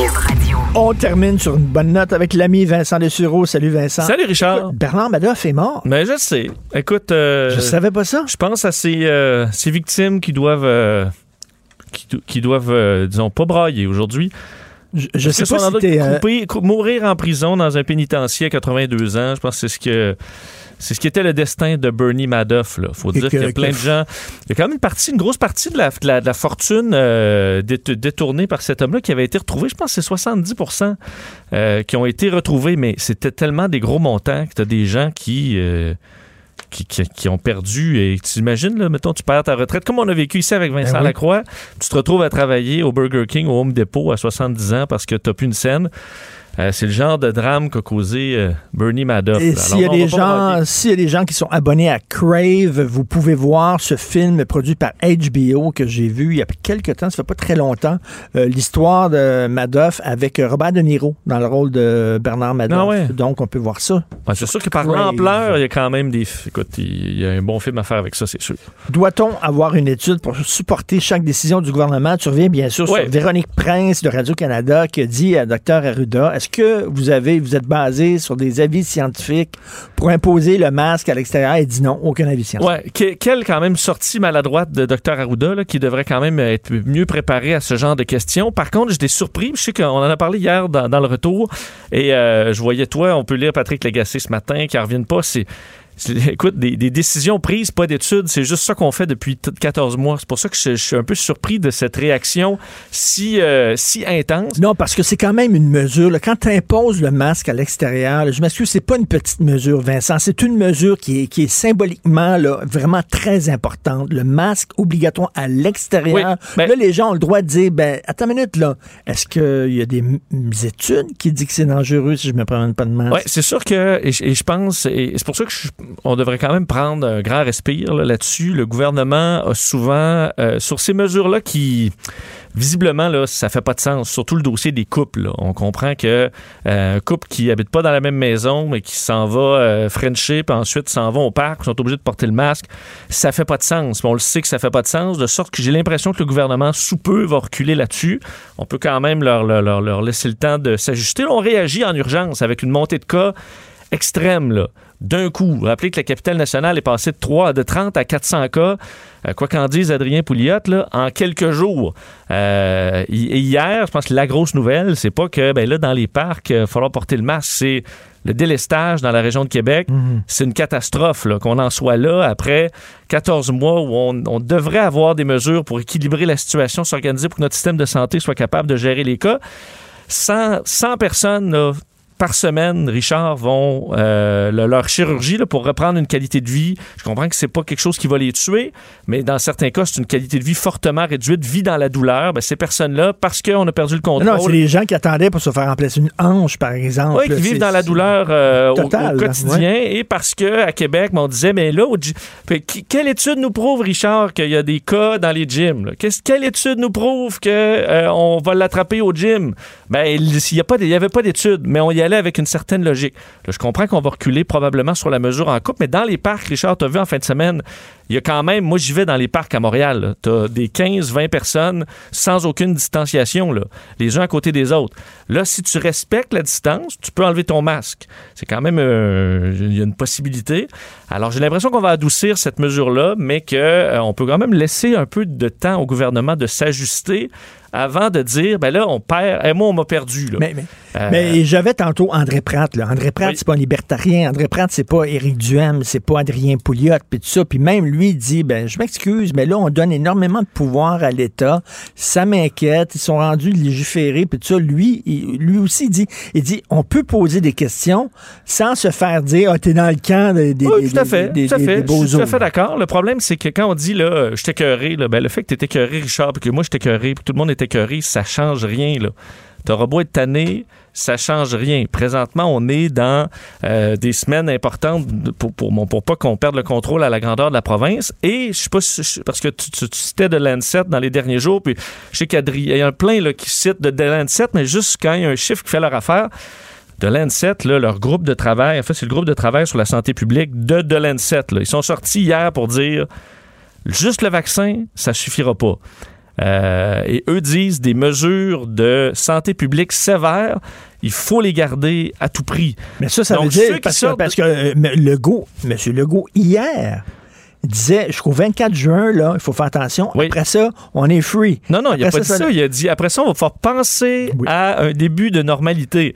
Penser Mais à là, un, mais début, là, de un début de normalité. Et là, ils disent même pas ça, l'ANSET. Ils disent non, même quand tout le monde va être vacciné, on va être loin d'un début de Ben, normalité. en fait, c'est que là, il faut. Le, le prochain le mandat, c'est de vacciner pas juste nous, là, les, les pays riches. Il falloir vacciner les pays pauvres et surtout retarder l'explosion du, du- de- des, des variants à la grandeur de la planète. Bon, ben, il faut, il faut fermer les frontières. Ben non, parce qu'il est déjà chez nous, le, le variant, Richard. Non, mais quand même, t'en veux pas. t'en veux- non, mais tu, voyage. tu le disais toi-même, là, au Brésil, il y en a des nouveaux qui Oui, apparaissent. s'il apparaît un variants. variant euh, très euh, dangereux, il va falloir peut-être en, en arriver là. On l'espère que non. Mais euh, j'entendais Adrien Pouliot qui parlait, qui disait Richard, t'es pas capable, toi, d'aller sur Google pour regarder les cas au Texas parce qu'il n'y a plus de cas, euh, 1600 cas par jour. C'était 4500 cas hier. Alors, juste un vrai Google, Non, non, mais ça, ça quand même. j'ai dit, j'ai envoyé des graphiques là, où ça monte en flèche au Texas. Je sais pas. où il- ça monte pas ça, en flèche. Monte en flèche. Ce qui, ce qui, euh, ce qui éteint, c'est que la comparaison avec le Texas avec les États-Unis est plus bonne sur rien parce qu'ils sont vaccinés. là. Il y a 15 millions de personnes vaccinées. Fait 15 millions de vaccins administrés au Texas. C'est- rien, rien qui se compare au Québec. Donc, il va falloir. euh, donc, donc, je pense qu'il faut repenser. La, la nouvelle hier, c'était le délestage à la grandeur de la région de Québec. 66 employés du Québec qui sont déjà atteints de la COVID, 76 qui sont en confinement à cause de la COVID. Euh, Mais- et là, on annule des chirurgies encore. Mais c'est pas Alors, faut- sorcier, là. C'est pas sorcier. Il faut être très prudent, là. Si, si, si tu peux pas respecter le 2 mètres, mets ton masque. C'est ça, l'affaire. C'est- ça, c'est ça. C'est pour ça que quand j'entends, parce que si j'écoutais ton, ton invité, Adrien Pouliot tantôt, qui dit, en fait, pour lui, là, le masque, c'est inutile, le confinement, c'est inutile, le couvre-feu, c'est inutile, tout est inutile. Ben, si tout est inutile, qu'est-ce qui est utile? là? Parce non, que il, la disait pand- pas, il disait pas que le masque était inutile. Ben, le masque tout, à l'école, c'est inutile. Mais non. ça, il l'a dit. Il l'a dit 15 fois dans, ton, dans, dans son segment, Richard. Donc, ça, c'est inutile. Le couvre-feu, c'est inutile. Euh, tout, si tout est inutile, comment on contrôle la pandémie? Euh, où est-ce qu'on la laisse hors de contrôle, puis on laisse, euh, écoute, à Québec, puis euh, Non, non, il éventuellement faut- dans les autres régions? faut tout l'attraper. Tu comprends? faut tout Oui, l'attraper. Puis la- là, il va y avoir un pourcentage de gens qui vont crever. On fera un grand charnier, là. ben oui. On va changer des terres agricoles pour faire, pour On- aligner on les cadavres comme au. Brésil, puis là, on va être Vous heureux. aviez tous fait votre cours de microbiologie. Ben, c'est ça. Et d'infectiologie. Vous m'impressionnez. C'est Tu veux, me, tu veux me parler d'un bras mélangeur? Oui, ben juste un mot sur. euh, J'ai trouvé intéressant un article de The Guardian qui montrait comment, de par le monde, on essaie de convaincre les gens de se faire vacciner et on utilise des techniques créatives. là. entre autres, en Chine, euh, à Beijing, à certains endroits, on donne euh, deux douzaines d'œufs. euh, pour en échange de se faire vacciner. Alors, des œufs et un peu partout en Chine, il y a dans la liste là, des endroits où on donne des ailes de poulet. Ça, ça pourrait quand même marcher. Ailes de poulet, des Kleenex, de la farine, des prix en argent ou des entrées dans des parcs d'amusement contre le vaccin. En- Pourquoi il faut donner de l'argent ou des cadeaux pour que les gens aillent se faire vacciner? Ah, je sais, Pourquoi? tu as tout à fait Les raison. couche-tard là, vont donner 25 pièces à leurs employés chaque dose, donc 50 dollars. Si tu reçois les deux doses, ils vont te donner 50 pièces, OK? Voyons donc, t'es- tu, vas être vacciné, déjà c'est un cadeau en soi. Oui. Là, c'est comme payer, mettons, les, des, des jeunes pour qu'ils aillent à l'école. Mais va à Oui, il, faudrait, il faudrait mettre le vaccin 100 mais tu dis aujourd'hui, Richard, il est gratis. Puis là, tout le monde irait. Ben oui. Hein, Ben pour oui. en profiter aujourd'hui. Comme quand ils faisaient garder des, des champs de patates parce que les gens voulaient pas de patates. Puis là, tu, mettais des gardiens. Puis là, les gens, je ne sais plus ça- ça- ça- à quelle un époque. jeu, de, un jeu de Switch ou de PlayStation avec chaque vaccin. Ben oui. Donnez un Euh, incitatif là. réel. Parce qu'en Inde, on donnait à certains endroits pour les femmes une, une pine de nez en or. euh, dans le secteur Bonne de. Rajkot, donc pour euh, pouvoir convaincre les femmes d'aller se faire vacciner. Les hommes avaient euh, un, un bras mélangeur. Alors, on donnait des bras mélangeurs. Oui, c'est ça. J'ai fait un geste de bras mélangeur un peu, euh, un petit peu louche. Un petit bras mélangeur, mais ça. Ouais, ça, ça, arrive des fois. pas utilisé un. Ça, ça arrive des fois que je me mélange comme ça. Ouais, je- justement, hier, je me suis mélangé avec mon bras, justement. Et euh, sinon, en Russie, de la crème glacée gratuite, euh, des pizzas également. À Dubaï, on donne des rabais sur euh, certains magasins. Mais le vaccin est déjà un cadeau en soi. Le Je- fait que tu sois vacciné, C'est déjà le cadeau que tu vas Je suis recevoir. tout à fait d'accord. Et au. Japon, euh, le ministère, euh, le ministre responsable de la vaccination euh, suggérait qu'on donne des gyoza euh, gratuits, donc des espèces de dumplings japonais. T'es gyoza. Euh, mais ça n'a pas été retenu, euh, l'idée, pour l'instant, des euh, gyoza Donnez un gratuits. 10 de Nicolas Ciccone Ben avec oui. chaque vaccin. Des, des- des- quelque chose, de- On en a plein Des de vieux- qui traînent ici. Ben oui. des vieux chantelaines. qui traîne là, dans, dans- Ça sert plus, dans le bureau de dentiste. le bureau de dentiste. Alors, euh, vision d'horaire sur un site de chat. Oui, je termine là-dessus pour rapido. donner quand même un avertissement alors que euh, y a une, une forte popularité depuis le début du confinement. Euh, Richard, du site Omegle, c'est l'espèce de suite de chat roulette, c'est-à-dire que c'est un chat où tu, tu, tu rencontres des gens de façon totalement aléatoire avec ta caméra. Là. Alors, tu sais, tu peux parler à des gens. Le but, c'est de parler à des gens partout dans le monde, puis tout ça. Alors, tu, tu skips, à un moment donné, c'est quelqu'un d'autre. C'est une madame de, de l'Inde. Après ça, c'est un monsieur de, de Vancouver. Le problème, c'est que tu tombes souvent sur euh, un pénis, là. On comprend. Ah ouais, là. Il y a ben plein de, de, de, de- Un d'histoires bras comme ça. Un, ouais, un vrai bras mélangeur. Et la BBC s'est intéressée à l'histoire d'un jeune homme, Michael, un Américain, qui euh, s'est, euh, s'est retrouvé, lui, s'est dit pendant la pandémie, là, je me suis tombé sur ce site-là pour faire justement des rencontres sexuelles par webcam. Et à un moment donné, en cliquant sur comme ça, next, next, next, il est tombé sur qui? Lui-même. Ben ça, lui-même. Lui-même qui avait été donc filmé, en fait, enregistre- sa vidéo avait été enregistrée et on est capable maintenant avec des programmes de en fait, en fait, simuler, retourner la caméra, donc une vidéo qui a été préenregistrée et la jouer comme si c'était toi. Alors la personne qui est derrière son écran, c'est, c'est pas du tout la personne qui, qui prétend être. Alors lui, il s'est retrouvé à se, voir lui-même. Alors tu as une personne qui avait volé ses images et qui l'utilise pour Enfin, comme euh, Il y a un épisode- hameçonnage. Il y a un épisode de Black Mirror comme ça. Ben, exactement, parce que et- et les programmes sont rendus assez habiles de sorte que si, si tu dis, admettons, fais telle affaire, ben, tu peux rapidement passer d'une séquence à l'autre où tu as l'impression que la personne est là réellement. Et les outils, il y a des, même des tutoriels sur YouTube pour que le monde fasse ça. Donc, ça devient extrêmement dangereux. A beaucoup de jeunes qui font ça, vont se retrouver à ce que leurs images soient volées et que des pédophiles les utilisent pour Maintenant, ça, ça, ça, euh, ça. hameçonner d'autres personnes. Ça, c'est le paradis. Parler avec moi-même. Ce serait bon, ça. Même là, tu t'obstinerais. même là, il y aurait par te chicaner, euh, Richard, donc bref, Omegle, là, soyez très, très prudents. Il y a une, une grande croissance, entre autres, parce que sur TikTok, il y a beaucoup de gens qui sont populaires et qui vont montrer des vidéos où ils sont sur ce site-là pour rencontrer toutes sortes de personnes. Ils font Mm. des trucs drôles, des tours de magie, mais il peut y avoir un danger là-dessus. Alors, Merci. euh, soyez avisés. Merci, l'ami Vincent Dessureau. Alors, Benoît, vite. Achille?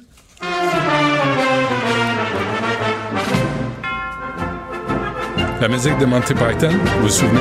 Oui. Euh, vous avez vu le Hank Azaria s'est excusé à toute la communauté indienne d'avoir joué Apu dans euh, The Simpsons Ah. puis d'en avoir fait un stéréotype. John Cleese, aujourd'hui, sort sur Twitter. John Cleese faisait partie de Monty Python. Génial, drôle. euh, a voulu présenter ses excuses aussi au nom de Monty Python pour tous les sketchs qu'ils ont faits en se moquant des Anglais blancs.